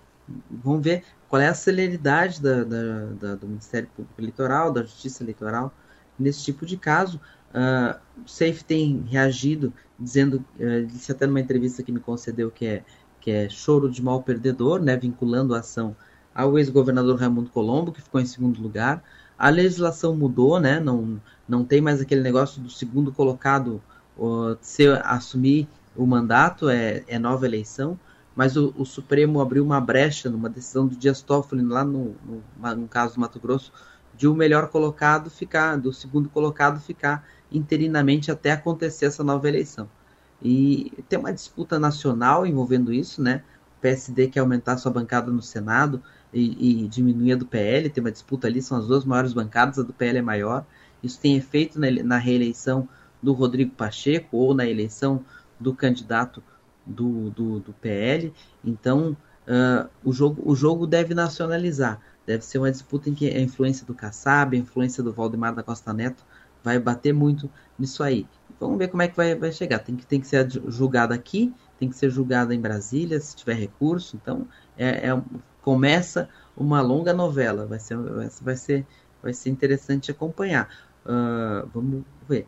A questão da coletiva, eu, eu fico abismado que se, se confirmar que vai se convocar os jornalistas para um, um anúncio de secretariado no, na, na sede da, da Defesa Civil de Santa Catarina, que tem o melhor auditório do governo do estado para esse tipo de, de, de, de evento, de, de, encontro de autoridades com jornalistas, com, inclusive é o melhor lugar para televisão, para todo mundo. E, e, que vai ser, vai ser convidado só para ver Jorginho Melo falar. Eu, eu, quero acreditar que tem um, tem um ruído nessa informação, porque não, a gente, não é nem o estilo do Jorginho fazer uma declaração e sair sem falar com os jornalistas. E, e convidar os jornalistas para assistir uma declaração que pode ser feita por vídeo. Uh, então é melhor fazer que nem fez Raimundo Colombo em 2010 e anunciar pelo Twitter. é inimaginável, né? Isso, é... a informação de bastidores que tive, o Piara Maga, é que o Jorginho está, está evitando entrevistas porque o Jorginho não quer ser colocado numa saia justa em relação a governo Lula, em relação a Bolsonaro, porque ele já está, evidentemente, com o governador eleito, buscando uma aproximação com o governo Lula e não quer ser colocado em saia justa para não ter problemas na frente, nem, nem pelo lado de cá, nem pelo lado de lá. Então, por, por isso, ele estaria evitando entrevistas e por isso estaria uh, teria decidido não dar coletiva, não fazer uh, entrevista coletiva na, na segunda-feira. O comunicado diz o comunicado, do, a nota da, do PL, né, a nota da campanha do Jorginho, a nota do, da assessoria do Jorginho, uma nota oficial, tá aqui. O comunicado será aberto à imprensa para acompanhar a fala do governador eleito. E, como ficou assim subentendido, fui direto, fui objetivo. Será só um comunicado, sem coletiva, ou um comunicado e depois a coletiva?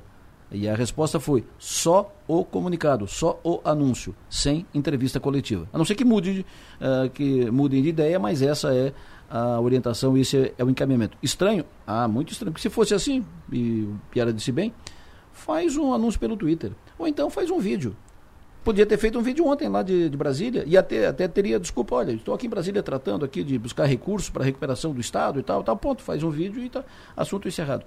Mas, eh, voltando ao assunto Senado, Piara Maga, eh, eu quero te ouvir sobre a história da nota, Maga, primeiro essa nota do Jorginho Melo, é. eu, eu, eu fiquei desde ontem pensando se, se esse ruído ele é proposital para de repente evitar que todo mundo vá a, a, ao anúncio lá, vamos chamar de coletiva, né? Enfim, e, e, evitar que vá todo mundo e aí depois diga não, mas, mas era uma coletiva, vocês que não foram, enfim, ou se realmente houve algum ruído nesse aspecto. Eu vou, vou a, minha, a, minha, bancada vai votar com o Piara. Eu acredito que não faz sentido, sabe? Se tu for ver é, na parte prática, não faz sentido. Então, eu acredito que, que, que vá ter.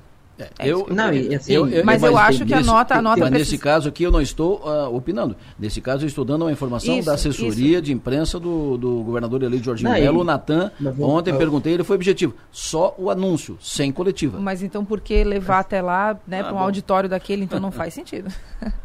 É, porque até tô, tô, acionando outras entidades aqui dentro para ver se para ver se, se, a questão é essa. Eu acho que tem, tem, uma, tem um excesso de preciosismo da equipe de comunicação aí. Até porque não faz parte do mundo do realidade tu juntar uma autoridade eleita e 10, 20, 30 jornalistas numa sala isso ninguém, e, e, e achar que ninguém vai perguntar nada, né? Só, só, se, só se baixar o AI5. É. Não, porque se for, se for, pra, se for essa. E é, e é uh, se for essa situação que o Jorginho quer evitar uh, declarações e tal, se é isso divulga a nota oficial. Exato. Pronto. Faz pelo Twitter. Faz um vídeo. Acabou. Agora, o, colocar, o colocar 15 jornalistas, 20 jo jornalistas numa sala, o governador na frente e blá, blá, blá, boa tarde, puf, levanta e vai embora. É, vai fazer igual o Valdemar da Costa Neto, né? Ah. Que foi lá, chamou uma, uma coletiva, falou, levantou, foi embora. Tem, publica no Twitter, né, governador, que a gente retuita, né, o Piara. É. Bom, é, bom, isso vai para nunca antes na história, né? Mas olha só, sobre essa história da nova eleição, da possibilidade de nova eleição para o Senado, lembrando, só para deixar claro, né? Não estamos dizendo aqui que vai, vão caçar o safe, não. A informação é que foi protocolado no Ministério Público do Estado de Santa Catarina um pedido de investigação sobre a possibilidade de ter havido crime eleitoral, uh, irregularidade, abuso de poder econômico, entre outras irregularidades, na campanha do SAFE, principalmente o uso da máquina, da estrutura da Avan. Não pode isso? Não, não pode. Pela legislação eleitoral, com, a, com o fundo partidário, né? Eh, não, pode ter, uh, não pode ter apoio, não pode ter envolvimento de empresa na campanha de nenhum candidato. O empresário, pessoa física, CPF, pode fazer doação para o candidato, devidamente registrado, regularizado, uh, contabilizado. Só. Agora, e tem um percentual para essa doação. E tem um percentual. O que não pode é envolvimento da empresa em campanha e tal. Isso não pode, isso é ilegal. E é, é por aí que está sendo feita, uh, que está nascendo essa investigação em cima do SAFE.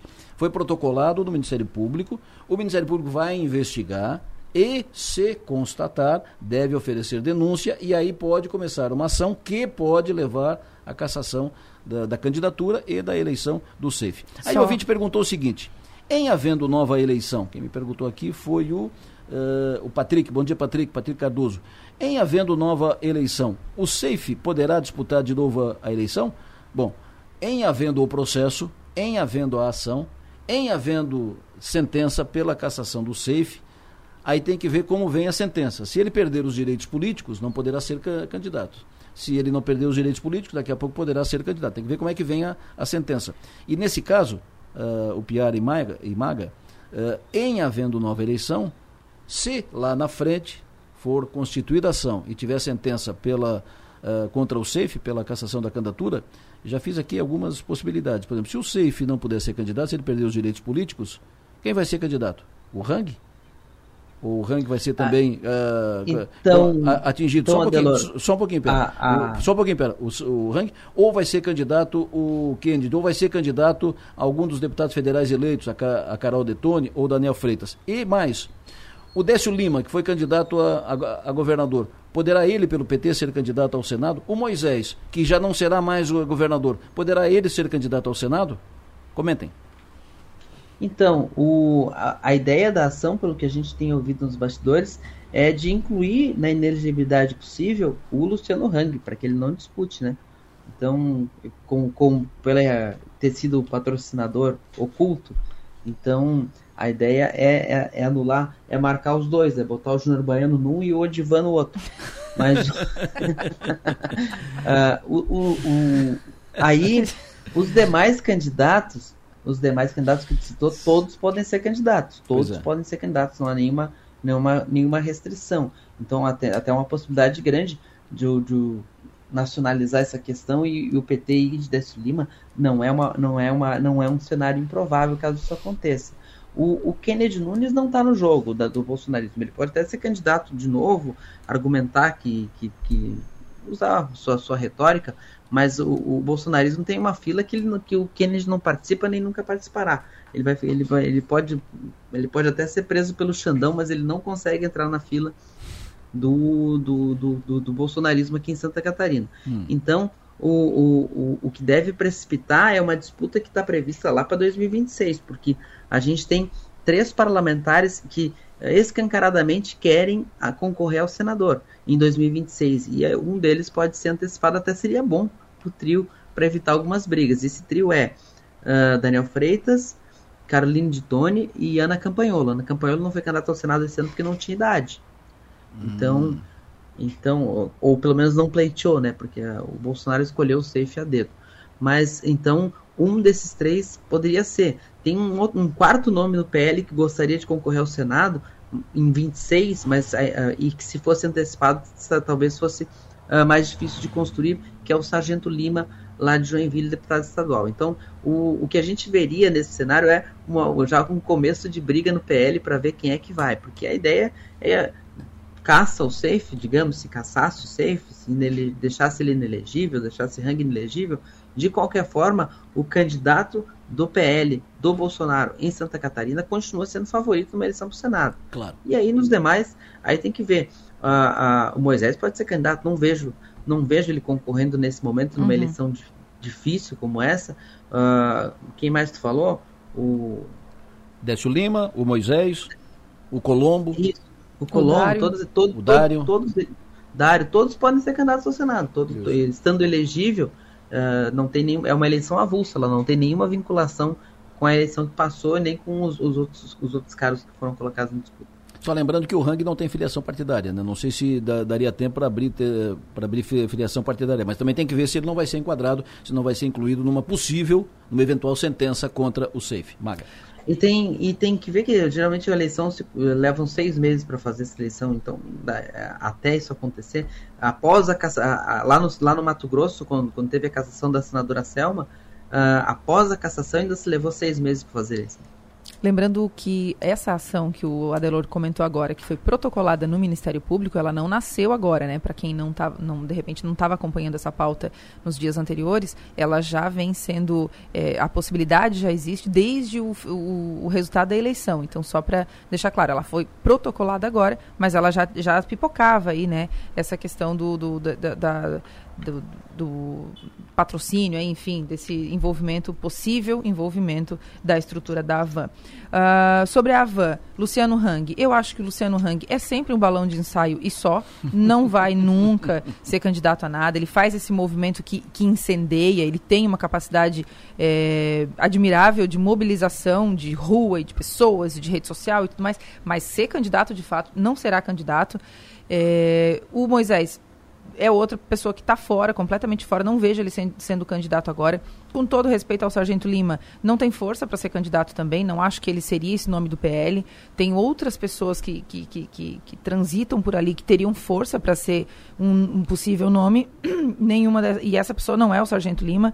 Então, é, claro, a gente tem que esperar para ver se essa ação vai andar e se vai culminar com a cassação do Jorge Seife. O Seife fez um movimento muito parecido com o do Lula na, na pós-eleição o Lula ele tratou de logo se começar a, a, se mostrar, né, de se deixar ver como presidente eleito. E o Safe também faz esse movimento com muita força para tentar, né, para carimbar o seu lugar e dizer, olha, não me tirem o meu, meu, meu mandato aqui, tá? Eu estou eleito, enfim, tudo mais. Mas eu acho que, é, que é, fica aberto né, a participação de todos esses. E eu vejo, com uma, uma, uma certa vantagem nessa disputa, o Raimundo Colombo. O Safe tem sósia também, não? É suposto vou... também, não? Suposto safe, né? Vou verificar se ele andou fazendo alguma cirurgia aí para disfarçar. Não, o safe, o safe, o safe é o mesmo. Agora, o safe é o mesmo. Se, se, eu fico impressionado. Levant... Agora, eu fico, impression, eu fico impressionado como, como, como tem alguém que tem a, a criatividade de inventar uma história dessa. Oh, o Lula morreu no dia 9 de novembro, morreu, é, que está guardado, é, e tem um guardado. sósia que está cumprindo, está aparecendo, tanto é que vê, ninguém filma ele de perto, tem um sósia, e aí fizeram uma máscara no, é lá no Parajaque da Globo, fizeram uma máscara para ele. Como é que. Como é que eh, primeiro isso. Segundo, como é que as pessoas acreditam numa história maluca dessa, meu Deus do céu? O Freud explica, né? A gente meu acredita no que quer acreditar, então. Fala, Upe. Não, eu estava falando que eh, tu levantou a possibilidade de, eh, num, num, suposto processo, se o, num processo, se o, se o Seif fosse condenado a perder o mandato, mas não perdesse direitos políticos, uh, poderia ser candidato novamente? Poderia, mas eu acredito que sem Bolsonaro no governo, uh, insistindo querendo, escolhendo o safe, o safe não fica para trás nessa fila também. É, eu, daí tem que ver. Muda o jogo. Pois é, tem que ver como é que vai estar o jogo quando a eleição for, uh, se, né? Se, uhum. se, se tiver nova eleição, se for condenado, se tiver uma nova eleição, tem que ver como é que vai estar o jogo lá, como é que vai estar o ambiente político, como é que vai estar o, o governo Lula, como é que vai estar o Bolsonaro, como é que vai estar.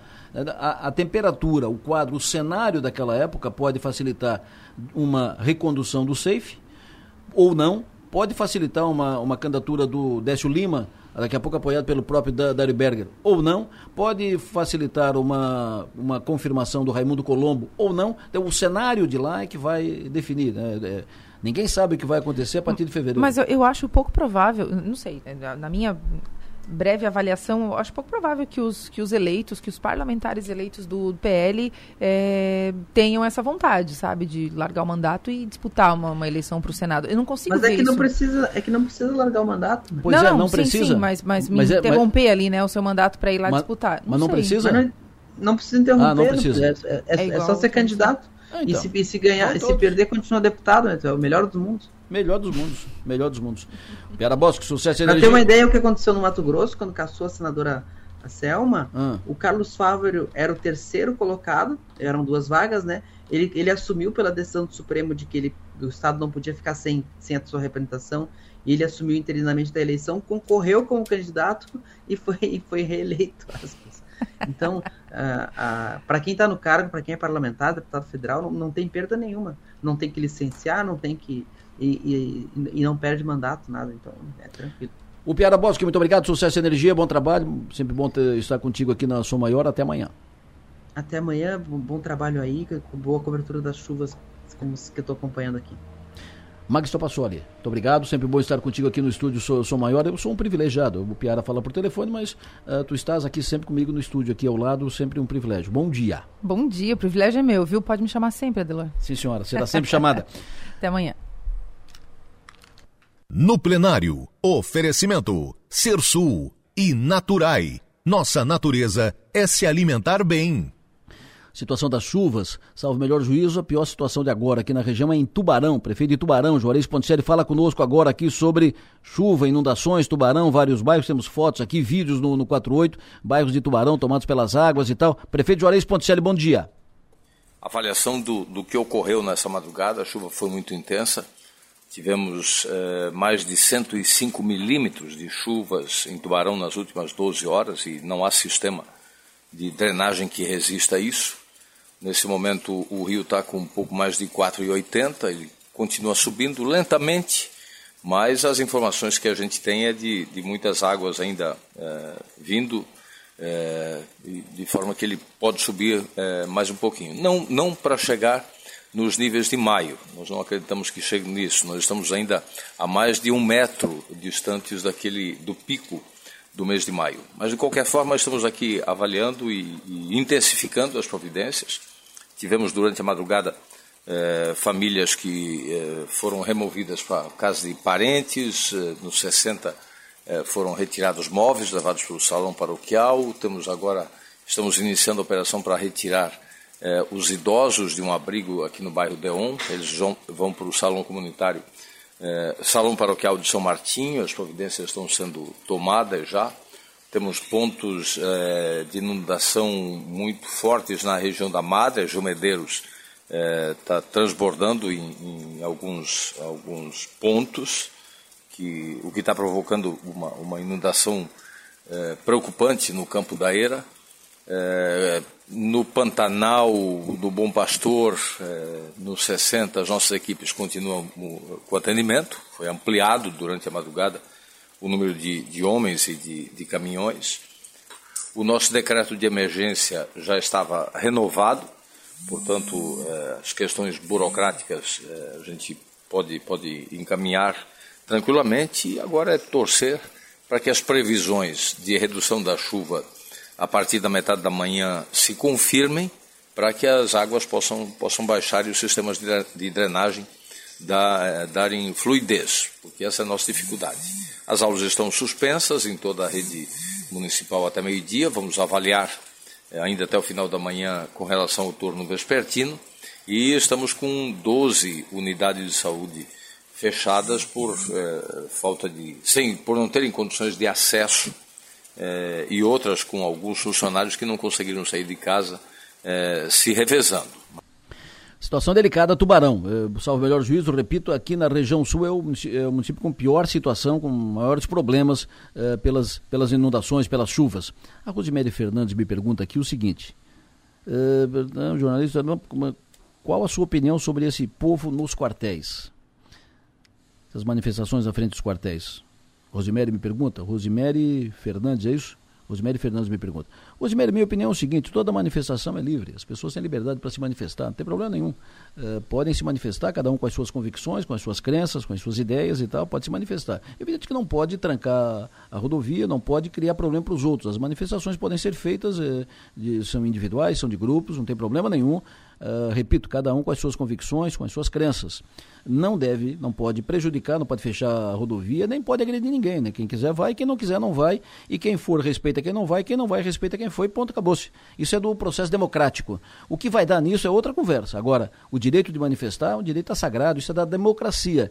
E é e é, é, isso que a gente deve preservar: a democracia, a liberdade para todo mundo se manifestar, sem agredir ninguém, né? Repito, quem vai quem vai deve ser respeitado por quem não vai. Quem não vai deve ser respeitado por quem vai. E assim segue o jogo. Depois do intervalo, a gente atualiza as informações sobre interdições, desabamentos, rodovias, onde passa, onde não passa. Chega em Flor... Até agora não chega em Floripa. O N vai atualizar isso se já tem alguma rota possível para chegar lá. 8 horas e 43 minutos. O vídeo me pergunta aqui, Juarez, uh, Juarez me, me, pergunta aqui o seguinte. Uh, informação, ele pegou uma informação, Lula será diplomado em 12 de dezembro e ficará apto a exercer o, o mandato. É, Bolsonaro se torna ex-presidente. Aí o ouvinte me pergunta, ele pegou isso no, numa revista, aí, num, numa publicação. A partir de 12 de dezembro, Lula já é presidente? Não. Ele será diplomado. A posse é 1 de janeiro. Bolsonaro é presidente até 31 de dezembro. Lula será presidente a partir de 1 de janeiro. Então, dia 12 de dezembro, o Lula será diplomado, como todos os eleitos. Com, não, o Lula será diplomado, ele e o Alckmin vice. Em Santa Catarina, os eleitos serão diplomados no dia 19 de dezembro. O governador, a vice, o senador, os deputados federais e estaduais serão diplomados no dia 19 de dezembro. Isso é uma, é uma cerimônia que não implica em transmissão de cargo. Transmissão de cargo só 1 de janeiro para os para os governadores, para o pre, presidente. Os deputados assumem em 1 de fevereiro. Vamos atualizar agora a informação sobre informação sobre interdições BR-101. Primeiro BR-101, uh, eh, fechamento Morro dos Cavalos. Vamos atualizar a informação. Enio Bis, bom dia Enio, como é que tá? De novo, Enio, me diga, uh, Cavalos continua na mesma interditada? Já tem alguma sinalização da, da Polícia Rodoviária Federal ou da concessionária sobre liberação da BR-101, Enio? Pois é, Adelor. Há pouco, inclusive, eu conversei com a assessoria de imprensa da CCRV Costeira, que não administra o trecho lá do Morro dos Cavalos, dentro de Palhoça. Mas ele me passou até uma informação interessante que uh, representantes da CCRV Costeira tinham uma reunião hoje em São Paulo, estavam indo para Florianópolis estão voltando, porque não tem como entrar em Florianópolis, não tiveram como chegar no aeroporto e pegar o voo para São Paulo, estão retornando. E eles tiveram informações também com os colegas da Arteris, que é a empresa que administra a BR-101 naquele trecho e ainda permanece como antes. Nenhuma previsão de liberação, nem na BR-101 no Morro dos Cavalos. Lá, além de um volume bastante uh, grande de água, uh, também teve deslizamentos. Então, não há previsão de liberação ainda para a BR-101 no Morro dos Cavalos e também não há uma previsão é, para a liberação da BR-101 em Palhoça. A situação de Palhoça, com o, o, a chuva em menor intensidade, ali a situação poderia, é, poderá, quem sabe, de acordo com é, esse colega da assessoria da CCR da Costeira, é, em Palhoça o trânsito ser liberado talvez à tarde, mas isso ainda requer uma confirmação. Agora, a situação mais complicada, de fato, é no Morro dos Cavalos, na BR-101. Permanece interditado nos dois sentidos, para quem sobe, para quem desce, ninguém vai, ninguém vem, e não há previsão de liberação no Morro dos Cavalos. E não tem via alternativa, não tem rota alternativa e não tem rota alternativa, perfeitamente, como nós já havíamos falado anteriormente. Tanto que chama a atenção essa informação que obtive há pouco e que uh, representantes da CCRB Costeira precisavam pegar um voo agora pela manhã rumo a São Paulo e estão retornando, estão voltando para uh, para o sul de Santa Catarina porque não conseguiram chegar em Florianópolis. Não tem como passar, não tem como chegar na capital do estado. Perfeito. Muito obrigado, Enio Bis. Daqui a pouco mais atualização. O Enio Bis, assim que tiver informação nova, ele passa sobre situação na BR-101, tudo fechado, tudo trancado, não tem rota alternativa, senão nós estamos em, não tem como não tem como chegar em Floripa, só de helicóptero. Não tem como chegar em Floripa via terrestre hoje, agora, pela manhã. Não tem como chegar. Talvez uh, à tarde, mas uh, depende da limpeza, depende da condição, depende do tempo, depende disso, depende daquilo, depende disso, depende daquilo. Agora, fechado ali no Morro dos Cavalos, dos dois sentidos e não tem rota alternativa porque você vai vai daqui a Orleans, Braço Norte, pam, pam, tranca ali em Anitápolis, tranca em uh, trans, tranca em Rancho Queimado, tranca em Santo Amaro, vai trancando, entendeu? Tranca em Palhoça, não chega. Então, não tem como chegar nesse momento em Florianópolis, essa é a informação.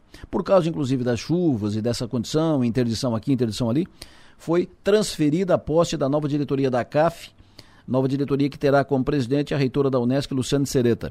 A primeira, a primeira decisão é transferir a posse, pro dia, seria transferir para o dia, dia 8, semana que vem.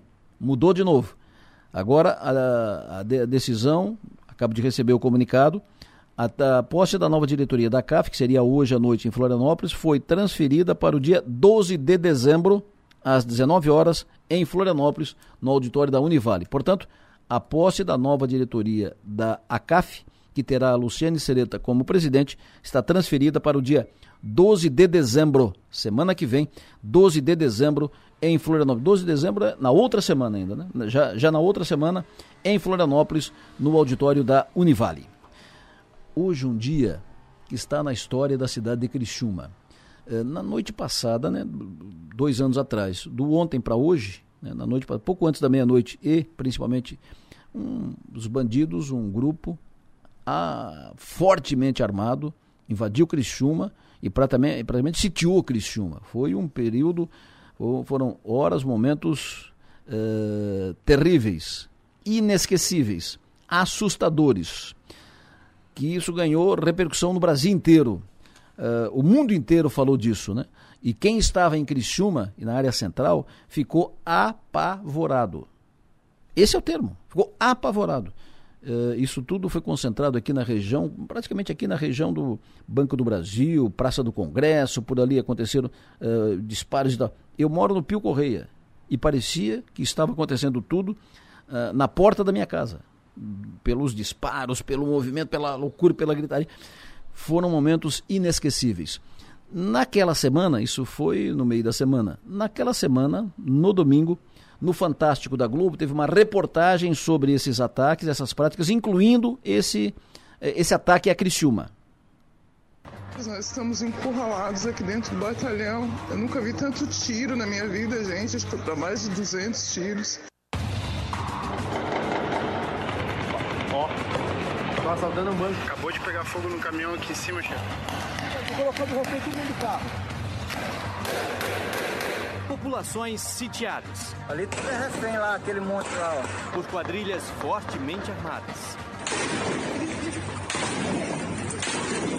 O alvo? Agências bancárias de cidades do interior, de 100 a 250 mil habitantes. Só nas duas últimas semanas, três crimes assim impressionaram o país, principalmente em Criciúma.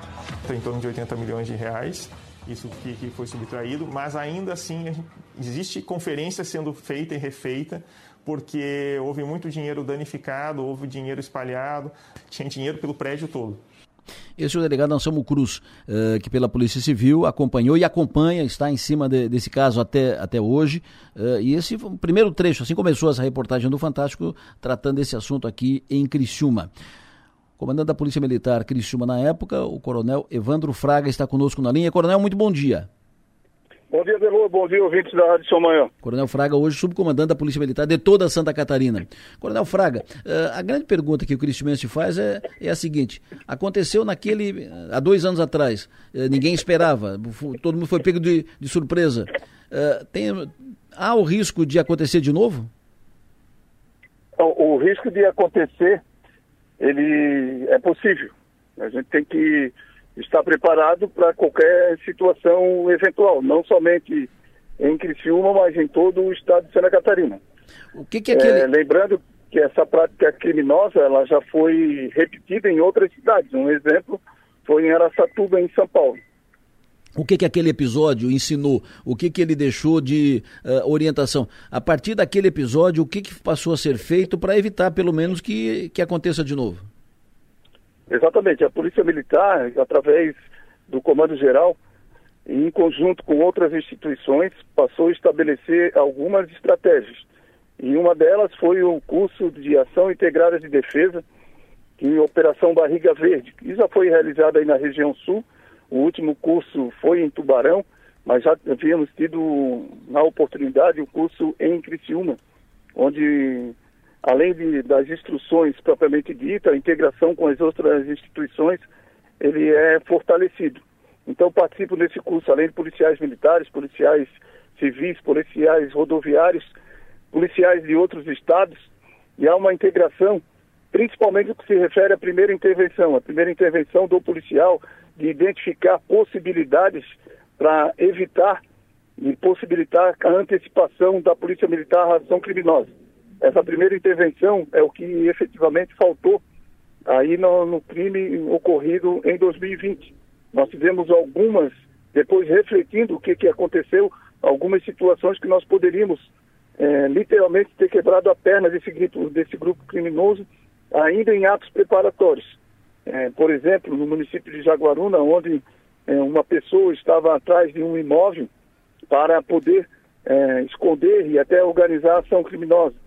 Ah, da mesma forma, a integração com as comunidades no sentido de identificar ações suspeitas, como aconteceram, deixaram de acontecer ali no Galpão, no bairro Presidente Vargas e até mesmo na invasão de um terreno, numa área rural de Nova Veneza. Vai em dia nos mais alguma pessoa fazer isso.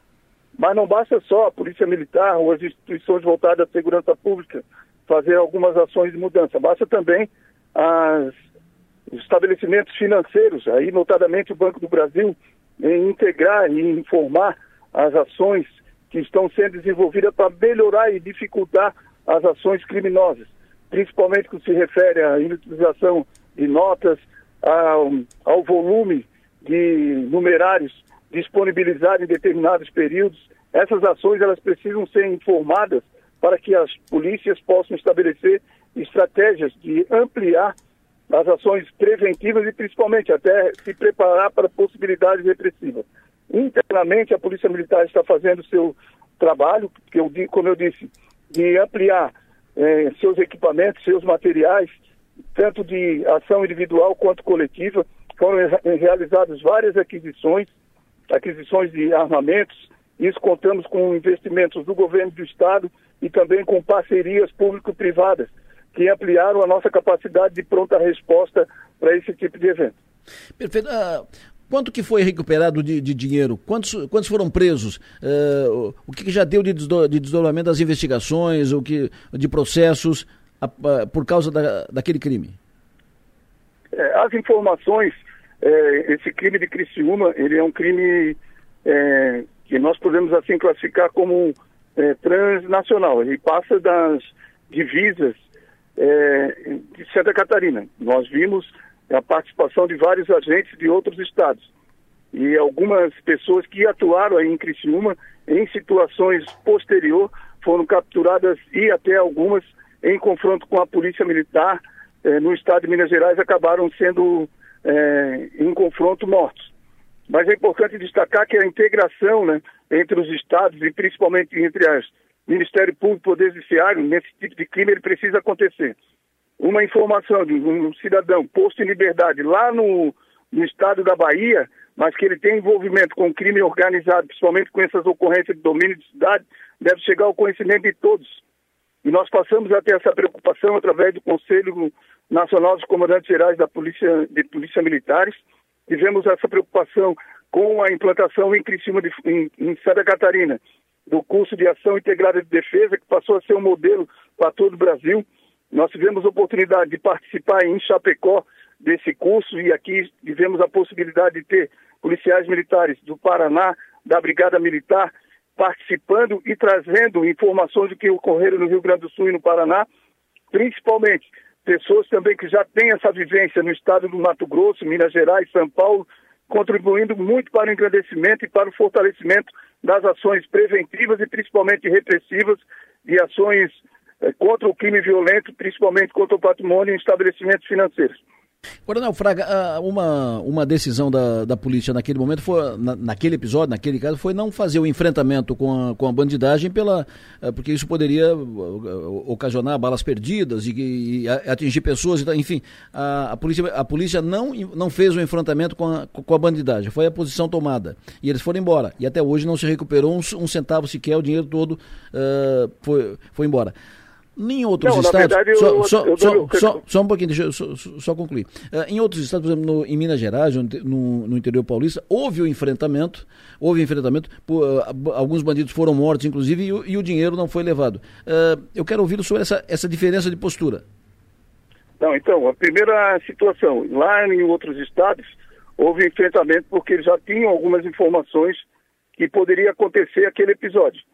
É, lembrando, mesmo em locais que já haviam tido um episódio anterior, por exemplo, cito novamente Aracatuba, no segundo episódio, mesmo com o BAEP instalado naquela cidade em São Paulo, houve sim confronto, tivemos mortes, algo que não aconteceu em Criciúma, e também é, os marginais não tiveram êxito na, em levar os, os numerários em razão de problemas que encontraram nas próprias agências. Lá já tinham até uh, alguns dispositivos de, de fumaça, algo que não tinha ainda em Criciúma. Tinham também destruidores e eles tiveram dificuldade em explodir uh, o acesso ao cofre. Então são todos mecanismos que não basta só a polícia militar ou qualquer tipo de outra polícia, mas também os próprios estabelecimentos financeiros em ampliar a dificuldade para a ação criminosa. Outro detalhe importante, a estratégia de não entrarmos em enfrentamento naquela ocasião era a nossa capacidade de enfrentamento. Hum. Nós não tínhamos a noção de que, que poderíamos encontrar. Por isso, mas mesmo assim, a gente exalta os valores dos nossos policiais militares que, em primeira oportunidade, entraram sim em confronto. Então, nós não é, é, deixamos de entrar em confronto. Tanto é que temos um policial militar ferido até os dias de hoje, um herói nacional, reconhecido pelo Conselho Nacional dos Comandantes Gerais e principalmente pela instituição da Polícia Militar do Estado de Santa Catarina. É importante destacar que teve sim um confronto. Depois foi estratégico evitarmos o confronto, porque nós vimos a dimensão do potencial destruidor da ação criminosa, já nas imediações do nosso quartel, quando haviam vários materiais explosivos. E depois ficou provado, e isso está registrado, sendo até emprego pela primeira vez do nosso material adquirido é, para destruição de explosivos, a quantidade de explosivos que era capaz de fazer um dano incomparável na área central de Criciúma, né, com equipamentos e materiais que passaram a ser objeto de estudos das polícias militares em razão do potencial destrutivo que tinha disponibilizado por marginais naquela ocasião. Perfeito. Uh, daquele episódio de 2015, do ataque aos ônibus aqui em, em Criciúma, tá, que foi um episódio também que chocou uh, a cidade, ficou daquela época uma pauta importante uh, encaminhada que foi a instalação aqui de um serviço aeropolicial, helicóptero e tal, para uso da, da, da, polícia. Desse fato de 2020, ficou alguma, algum encaminhamento, como por exemplo, um BOP mais próximo da, da região? E eu aproveito para emendar. Essa pergunta foi passada por um ouvinte e eu repasso para o senhor e emendo o seguinte. Na época dos ataques aos ônibus, ficou a pauta do serviço aéreo policial.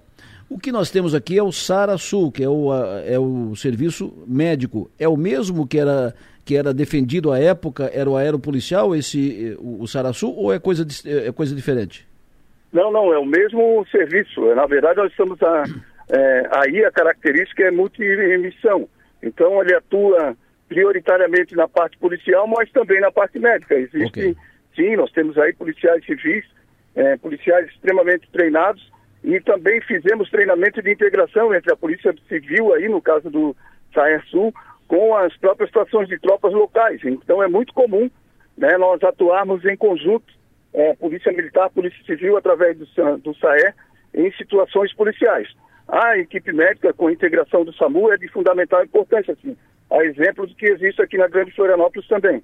Perfeito. Com referência ao episódio de 2020. Isso. O emprego numa aeronave nessas circunstâncias também seria muito dificultoso.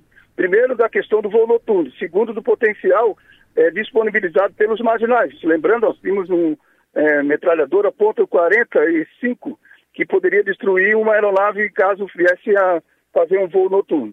E da mesma forma, é bom, é, ponto 50, melhor dizendo, nós também tivemos uma, um estudo né, relacionado até aos nossos drones que poderiam eventualmente ser empregados. Isso. Então seriam, teriam que ser drones com grande capacidade, inclusive de operar em alturas elevadas, para evitar também que fosse identificado o operador e principalmente a destruição.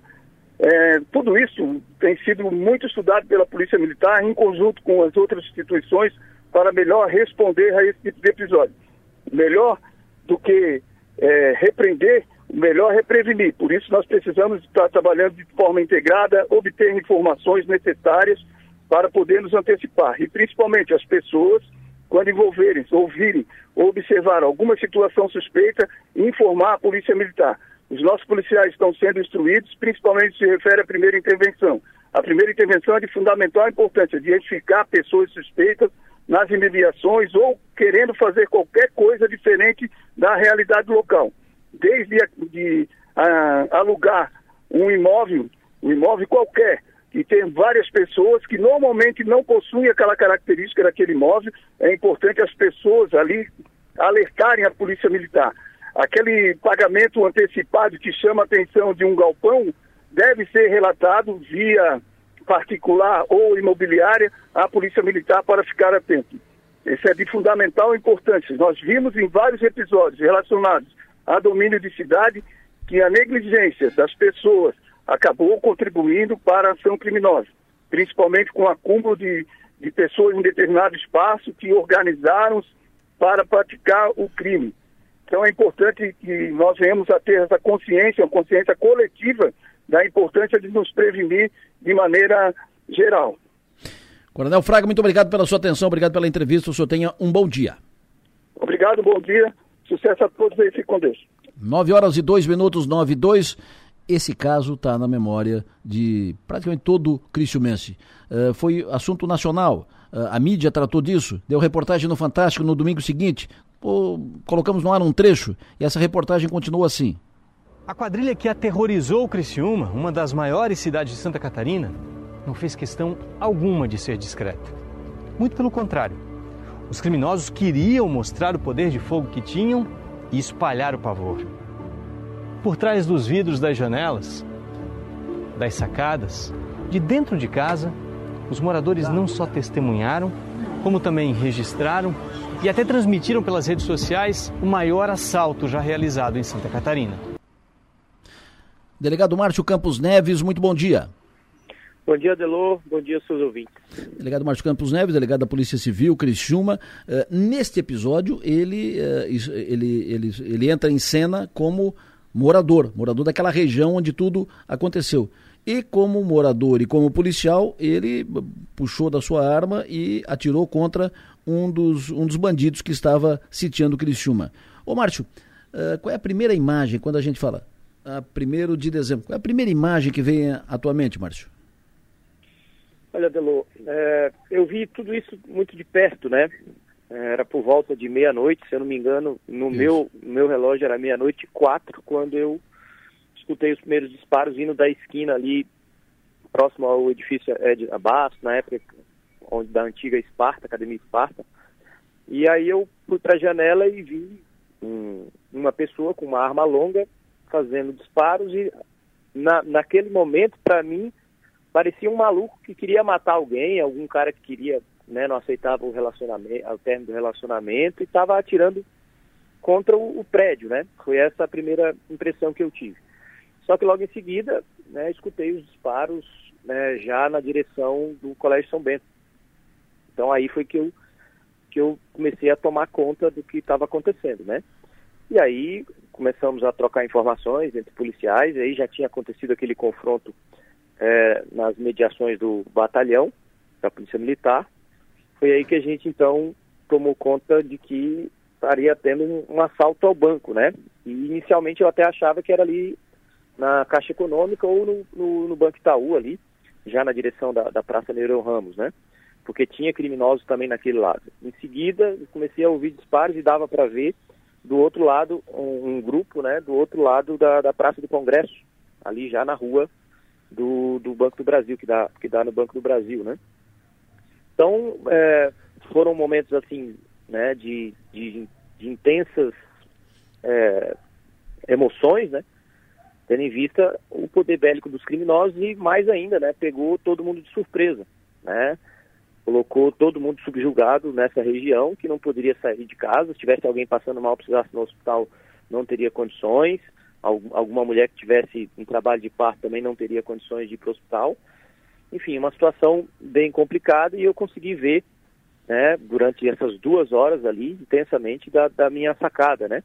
Não sei se vocês se lembram, é, aquele vídeo que de um carro branco vindo da, né, passando em frente ao São Bento ali e os não parou e os criminosos atirando, Isso. fui eu que acabei filmando da sacada do, do, do meu apartamento. Hum. Então deu para ver ali boa parte da dinâmica do, do, do assalto, né? Eles acabavam efetuando disparo o tempo inteiro, Adelu, e como é que era? Eles, né, em cada local, eles tinham cronometrado né, a hora que cada um tinha que atirar, para ficar o tempo inteiro né, com o barulho para a população, e enquanto isso, o, o que acabou de atirar vinha e, e tinha um carro que ia na direção de um e outro, para poder já entregar uh, os carregadores né, para poder recarregar as armas. Né? Então, dessa forma, bem organizado, com, esse, com essa cronometragem, né, eles fizeram aí o que isso... fizeram aí no nosso, na nossa cidade. Ô Márcio, isso, isso era para assustar, né? Para manter todo mundo aquado, né? Exatamente, é o, o, efeito psicológico da coisa, né? Eles tiveram essa vantagem, primeiro por conta do, do fator surpresa, né? A nossa inteligência da polícia, né, do estado de Santa Catarina acabou não prevendo essa situação, eles prepararam esse crime muito bem, né, bem feito, eles é, ficaram dois anos aí, um ano e pouco, é, preparando esse, esse roubo, investiram muito dinheiro, né? As armas vêm antes, vêm desmontadas, né? Vêm vem os veículos, depois os criminosos que vêm, nem todos são, participam da, da, da, da, programação em si, alguns acabam prestando o serviço, né? Em troca de uma parte do, do, do, do valor, e aí acabou pegando todo mundo de surpresa, né? E aí, com esse poder bélico, acabou que não, não deu chance né, às polícias de fazer um enfrentamento como teve em outras cidades aí, como bem falou o Coronel Fraga. Perfeito. Uh, o que que não foi feito e o que que deveria ter sido feito uh, naquele período para enfrentar ou para evitar o que aconteceu, Márcio? Pelo teu conhecimento como, como policial, como uh, estudioso dessas questões de segurança. É, o que, o que faltou aí, a gente está estudando isso a partir desse fato, o Estado se moveu, né, o próprio Poder da, é, federal, o governo federal acabou é, coordenando alguns trabalhos de inteligência nesse sentido para poder tentar detectar é, de forma antecipada. Eu não sei se você se lembra, inclusive, após esse fato, agora nesse, nesse ano, né, em janeiro, dia 25 Sim. de janeiro, foi preso parte dessa quadrilha, Isso. presa parte dessa quadrilha, é, ia fazer a mesma coisa ali em Joinville. E segundo Isso. informações, iria fazer em Joinville e Blumenau ao mesmo tempo, no, nas mesmas é, situações que, do, do, crime que aconteceu aqui. Né? E aí ali a polícia conseguiu se antecipar. Se você olhar ali, foram presos, é, acho que foram presos duas ou três pessoas, inclusive o principal deles, que é o, é o, o cara que aciona o, os explosivos, né? E foram né, apreendidos veículos iguais aos que foram usados aqui, veículos grandes, blindados, num galpão, muita arma. Tudo isso aconteceu, essa, essa apreensão, uh, dia 25 de janeiro desse ano. Né? Então, por conta de situações agora que mudou, né, no, no que diz respeito ao serviço de inteligência, né? E o que faltou para nós aqui naquele dia foi justamente esse, esse o, o, o poder de reação, né? Não, não, se, não se pensava, não se estudava essa possibilidade aqui, aqui em Santa Catarina, principalmente em Criciúma, que é uma cidade Sim. de médio porte, né? Perfeito. A gente não tinha tido até agora, até então, salvo aquele assalto no, no do, aeroporto em Blumenau, a gente não tinha tido nenhuma situação de, e nenhuma previsão de assalto né, nessa modalidade de domínio de cidades aqui. Então acabou que a gente foi pego de surpresa, né? O fator surpresa deu essa vantagem para os criminosos. O poder bélico que eles, que eles vieram, não, a gente não tinha condições de, de, de entrar em confronto por tudo isso que o Coronel Fraga acabou falando, né? Então foi melhor assim, apesar de algumas tentativas é, esporádicas é, de alguns policiais, é, a gente não conseguiu aí frustrar, né? Porque se um deles entra em confronto ou morre, já muda todo o plano, né? Poderia ajudar muito mais aí depois na identificação dos criminosos, como aconteceu lá em São Paulo, né? A partir da prisão de alguns, você consegue mapear né, qual é a quadrilha e, inclusive, fica mais fácil você identificar os suspeitos. Ô, ô Márcio, uh, naquele, naquele episódio, tu estava no teu apartamento, tu acompanhou, tu deu um tiro ne, neles, uh, tu deu um, deu dois, uh, tu pe pegou alguém, tu chegou a atingir um dos bandidos? Então, eles eles estavam tão confiantes na história e a gente olhando aqui naquelas duas horas, né? Então eu estava bem, bem protegido e eles resolveram desfilar, passando de um ponto ao outro com a, com a arma como se tivesse uma, uma enxada, quando alguém leva uma enxada, né? Ela para trás assim no ombro, né? E aí é, ele ficou na, na, minha frente, a uns 30, 40 metros, a gente conseguiu efetuar dois disparos, um pegou na, no quadril, ele caiu, né? ficou sangue no local e a partir desse sangue nós temos aí um, um, uma, uma, um vestígio de crime que assim que a quadrilha, né, a gente já tem boa parte identificada, assim, o problema agora é provar juridicamente e colocá-los na cena do crime, né, aí é uma outra história, por isso que demora, é um, é um crime complexo, né, é, tem vestígio de DNA, assim como tem de sangue, bastante sangue, né, no, no, no, lá no Banco do Brasil, porque o, na hora do, do, estouro lá eles acabaram se machucando. No confronto que teve com a polícia militar na, nas imediações do, do, batalhão, também um dos criminosos ficaram feridos, porque nós temos é, vestígios, né, DNA, sangue, é, de quatro criminosos, que eles ficaram machucados, né? Nessas três situações aí que eu falei, né, é, eles deixaram aí vestígios de DNA. Então agora é, além de identificá-los, é tentar depois fazer os confrontos e comprová-los que eles estavam, comprovar que eles estavam na cena do crime. Marcinho, muito obrigado. Sucesso e energia, bom trabalho. Beleza, obrigado, bom dia a todos. Delegado Márcio Campos Neves falando conosco ao vivo aqui na Sou Maior. A primeira parada foi no batalhão de polícia militar da cidade.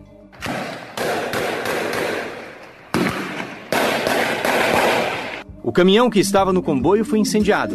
Nós estamos encurralados aqui dentro do batalhão. Eu nunca vi tanto tiro na minha vida, gente. Escutar mais de 200 tiros. Só rezem por nós, por favor. A mensagem compartilhada pela internet é desta mulher que estava trabalhando dentro do batalhão. A gente não conseguia imaginar onde ia parar, porque passaram-se 5, 10, 12, 15 minutos e não, não parava mais. Ah, quando parou, esse foi o momento mais difícil, porque a impressão que nós tínhamos é que, como pararam os tiros, então seria o momento da invasão. Eles vinham para nos matar, nos fazer de refém. Mas o comboio seguiu para o centro de Criciúma. No caminho, trocou tiros com dois carros de polícia. Há indício de que, inclusive, dois criminosos foram, foram alvejados naquela, naquele primeiro contato ali com a polícia militar. O soldado Jefferson Esmeraldino, de 32 anos, foi atingido. Ele ainda está internado em estado grave. Positivo tem um policial nosso baleado, tá? Levou um tiro no abdômen, tá? Por volta de meia-noite, a quadrilha chegou à agência do Banco do Brasil, onde fica a tesouraria regional do banco. Eram pelo menos 30 criminosos espalhados pela cidade. Os tiros e explosões podiam ser ouvidos a quilômetros de distância. Muito tiro, muito tiro, muito tiro, muito tiro. Um morador acostumado a publicar notícias da região na internet saiu de casa para transmitir o que estava acontecendo ao vivo. Olá, lá no meio da estrada, atravessando um bandido armado lá no meio da estrada. Para ele, a organização dos criminosos foi o que mais impressionou. Assim que eles efetuavam os disparos e os carregadores das armas é, acabavam sem munição, é, carros que estavam dando suporte é, vinham, é, recarregavam essas armas, não as armas, recarregavam, entregavam carregadores, retiravam os vazios e saíam.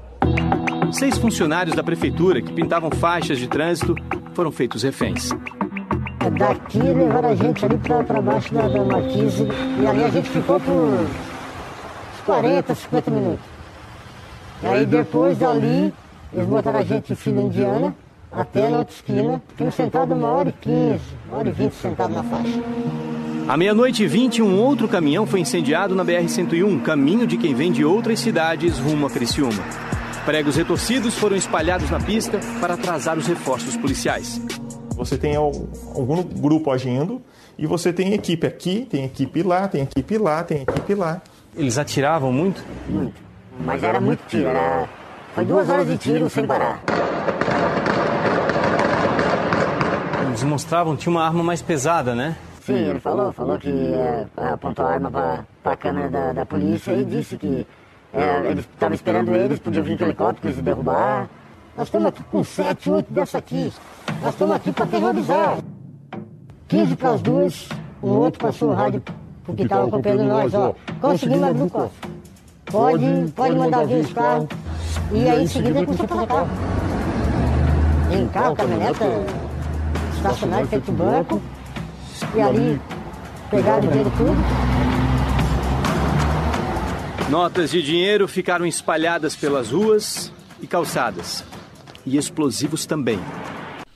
E assim foi. Uh, que noite, uh, noite aterrorizante, noite terrível, noite inesquecível. Uh, a cidade ficou em pânico e a gente ficou com aquilo na cabeça durante muito tempo, muito tempo. Esses tiros todos, muito tempo na cabeça de todo mundo. Levaram uma fortuna, mais de 200 milhões de reais. Até hoje esse dinheiro não foi recuperado. Alguns dos bandidos foram presos, outros foram mortos em outros confrontos, porque repetiram essa mesma ação em outras cidades, outros estados brasileiros. Nós ficamos aqui com o soldado Esmeraldino atingido, ferido e com, com sequelas irrecuperáveis. Uh, e ficou aquele episódio na história da cidade de Criciúma. Fechou o assunto, eu volto pro depois do intervalo, eu volto para falar de coisa boa, um assunto bom, uma conversa boa. Logo depois do intervalo, vai ter sorteio, vai ter brinde, vai ter presente. Claro, a gente muda, vamos mudar de conversa, vamos levantar um pouco o astral depois do intervalo.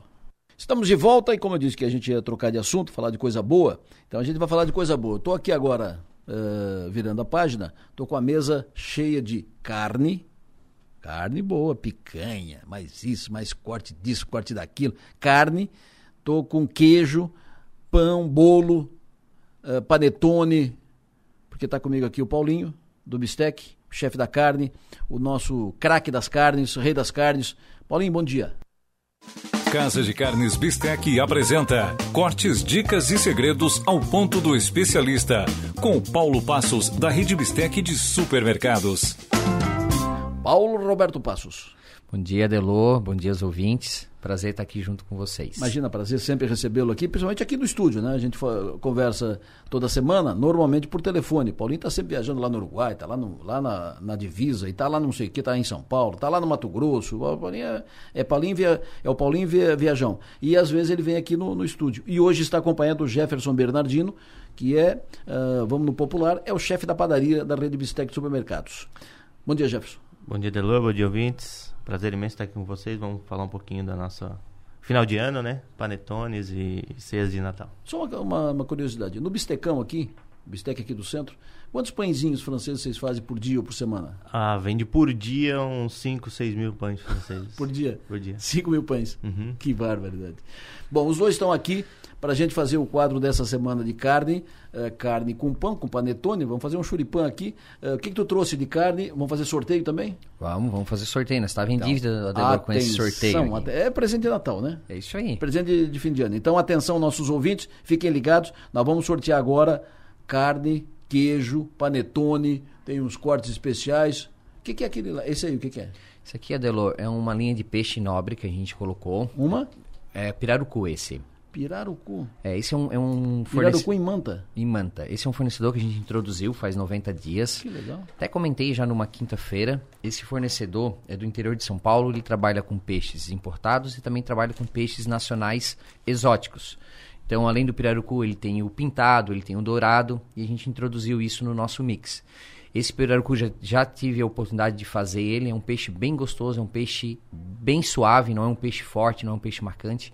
E o legal dele é que ele tem um filé bem alto, né? Então quem quer fazer um prato mais nobre, ele dá essa apresentação. E como é que faz isso? Faz na grelha? Faz no, no forno? O Adelo, esse, esse é a parte legal desse, desse peixe, que ele dá essas duas oportunidades, né? É, tanto para fazer ele ali no forno ou usar ele, como ele é um filé alto, fazer ele grelhado na churrasqueira. Então, hum. o peixe que eu preparei, eu deixei ele temperadinho, um pouquinho de limão, uns 20 minutinhos e um salzinho só, só. e fiz um churrasco dele.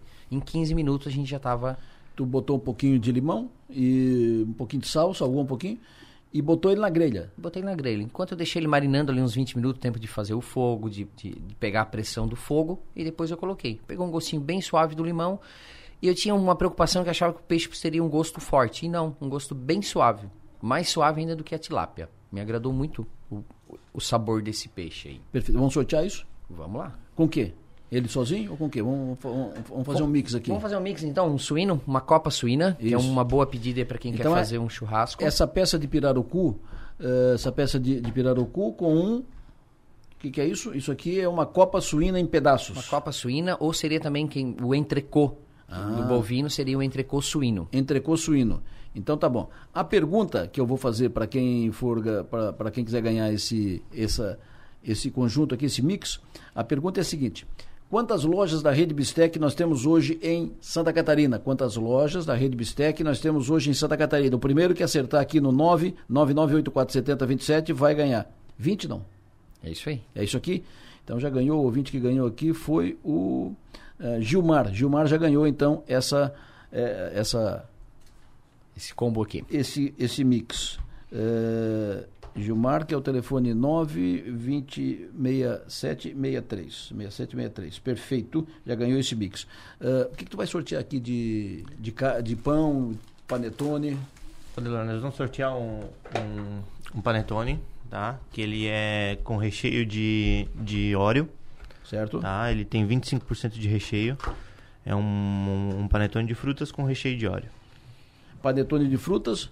Com recheio de óleo. Chocolate com biscoito óleo. E nós vamos botar alguma carne junto não? Vamos botar uma carninha. Vamos entrar então com pernil de cordeiro da nossa linha resfriada. Ah, isso aqui é show, hein, meu? É um produto que não é congelado. Esse é... pernil de cordeiro, fa... pernil fatiado de cordeiro, uh, isso é top, hein? Como é que faz isso aqui? Então esse, esse, é uma vantagem, não precisa levar uma grande porção para casa, né? Então essa é a vantagem para quem tem é, que é um pedaço menor.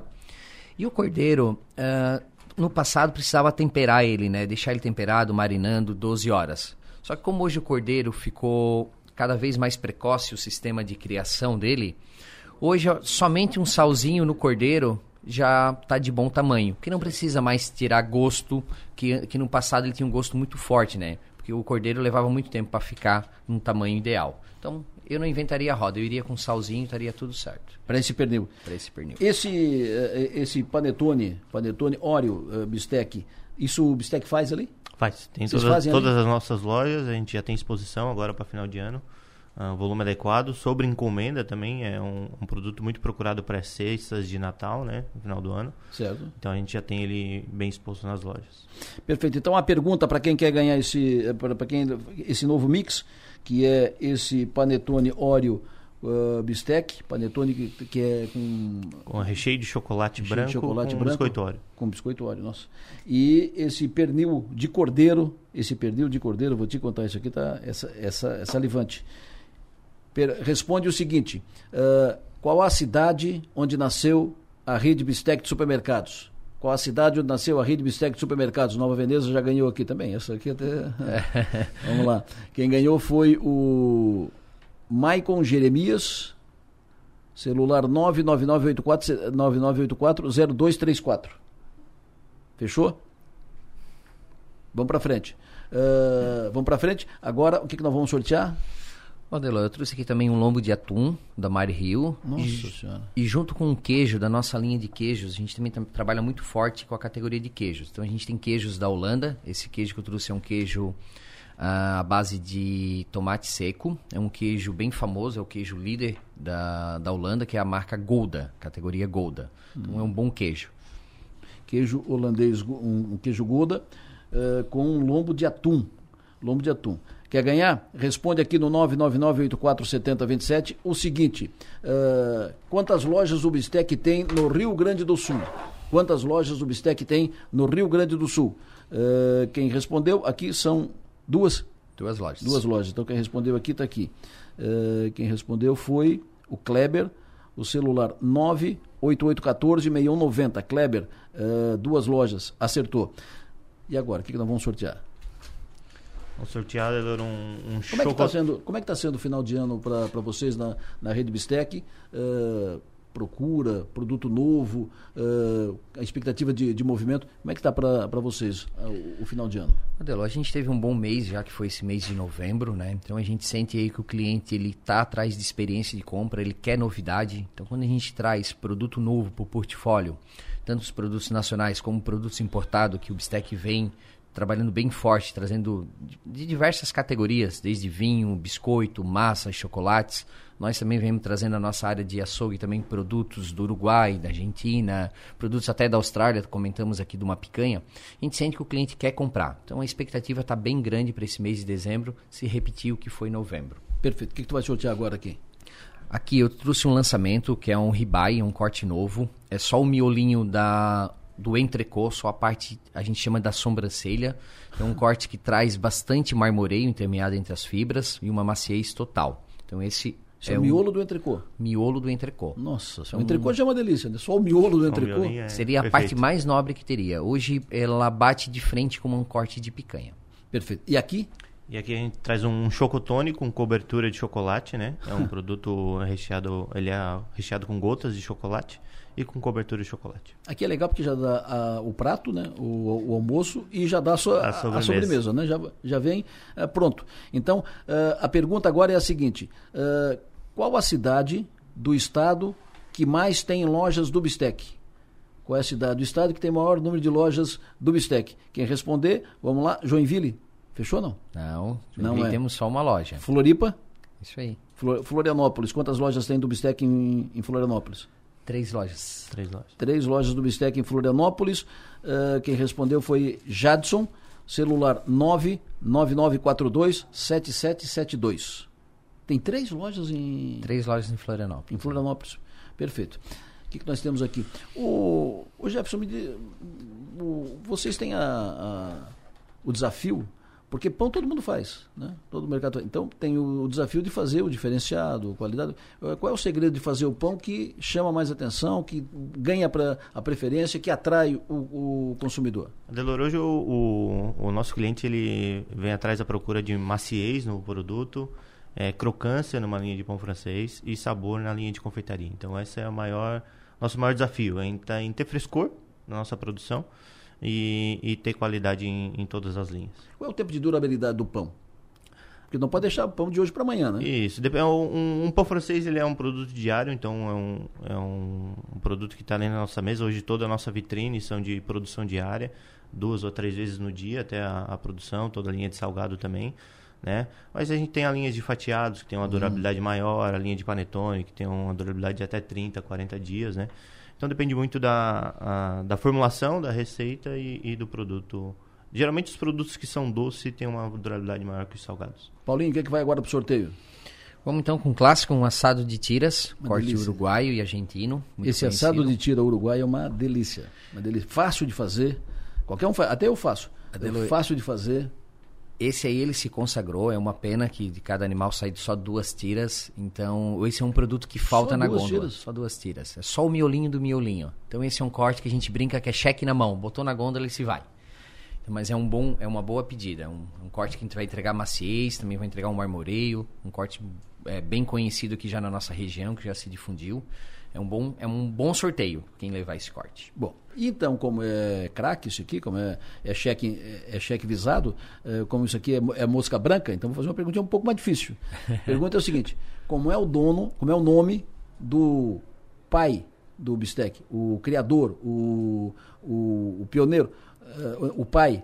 eh, aqui um já citou o Sanciro, não, é o pai do Sanciro. Então, com- como é o nome do pai, do criador eh, do, do bistec? É o seu Adelino ou não? É seu Adelino. Seu Adelino acertou. São rápido, aqui. pessoal, aí. Nossa É. senhora. Acertou aqui quem acertou, o seu Adelino Guislandi, é o, é o, é o pai, é o criador, é o, criador. é o fundador da rede Bistec Supermercados. Quem acertou foi a Vera Gava. Também Gava, deve ser da Ah, Veneza, da- né? deve ser da Veneza. vizinha ainda do seu É. Adelino. 99941 1765. Obrigado, Vera, pela audiência conosco. O que mais tens aqui, que nós temos aqui? Dois panetone. E vai a picanha junto? Vamos lá. Vamos encerrar então com, com chave de ouro. Então vamos com a picanha. Ou vamos deixar a picanha só para depois? Pode ser. Tu que. Fizemos aí, os dois, o panetone e o chocotone. Dois. dois paneto, um panetone e um chocotone, é Um isso? panetone e um chocotone. Então tá, vamos só esse agora. Deixa a picanha por último. Picanha por... O último capítulo dessa novela será uma picanha. Uma pica- É picanha uruguaia? Picanha britânica, é uma picanha. Barbaridade. É a nossa linha top. Então agora são dois, eh, tem o panetone e o chocotone. Isso. A pergunta, a pergunta é a seguinte: eh, ah, o, o dono, né, o, o fundador da Rede Bistec, nós já falamos aqui, a Rede Bistec nasceu em Nova Veneza, o dono é seu Adelino, eh, e está espalhado hoje por quantas cidades de Santa Catarina? Eu citei aqui, qu- perguntei quantas lojas, acertaram. Aí eu estou perguntando agora, quantas cidades de Santa Catarina? Oito? Ele está contando aqui, Paulinho. Jeff, me ajuda agora na colinha. O Adelor agora pegou pesado aí. Ah, são oito não? São oito? São dez? Não, não são 19 cidades, são sete, são sete, oito ou dez. Já 19, não, 19 cidades não, são 19 lojas, né? Mas não são. São oito cidades. Oito cidades de Santa Catarina. Quem acertou foi o Alisson. O Alisson aqui, da, o Alisson Lima, foi quem a- acertou. Eh, o celular dele é 99816 7452. Então o Alisson leva o chocotone e o panetone. E agora o, a atração.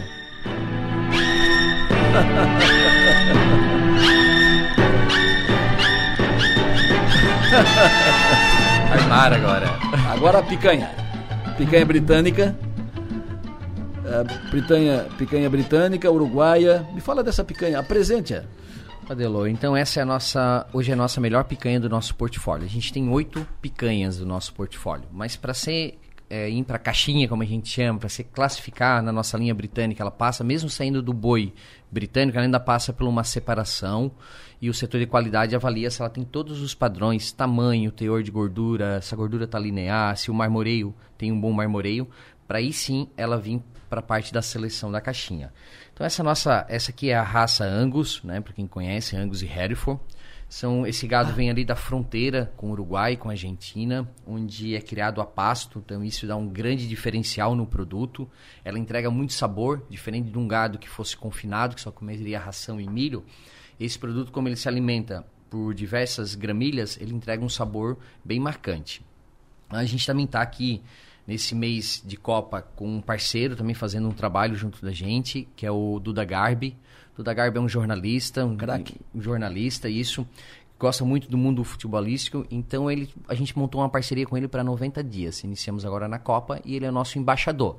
E ele está sendo o embaixador das raças britânicas do Bistec também. O Duda é craque, ele é um jornalista muito conceituado no Rio Grande do Sul, muito competente, muito bem quisto, um homem eh, de experiência, de crédito, muito competente, divertido, bela aquisição para a Rede Bistec, bela aquisição. É, o legal é isso, que ele, ele, faz um, um, um ele faz um trabalho bem, bem humorado e É, hoje o legal. cliente já chega na loja, eu quero uma carne do Duda Garbi. Eu quero a carne do Duda Garbi. né? Ele tem um programa lá que é um assado, é um quadro quadro, né? Um assado É, para isso. e ele já pede a carne. Ah, eu quero a carne do Duda Garbi, que eu vi lá no quadro, que ele comentou. Então, acho que é uma parceria aí pra gente conseguir apresentar para os consumidores aí o que a gente tem de melhor. Para ganhar picanha, para ganhar picanha, eh, o ouvinte vai ter que responder agora no 99984 7027 o seguinte. Quando é que o Paulinho estreou conosco aqui na, na Som Maior? Desde quando o Paulinho faz esse quadro aqui comigo de manhã, toda quinta-feira, aqui na Som Maior? Paulinho foi em 2018? Não. Não, mais pra frente.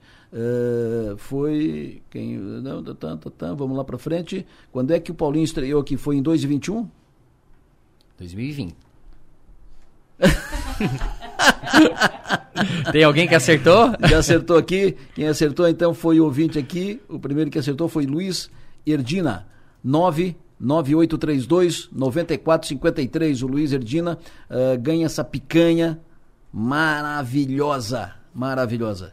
Eh, ganha essa picanha.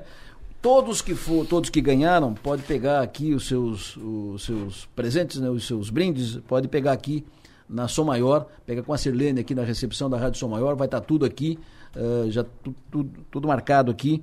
eh, pega aqui a partir de agora, pode pegar a partir de agora aqui com a Sirlene, aqui na recepção, na entrada da Rádio Som Maior. Paulinho pode vir toda sexta-feira, pode vir toda quinta.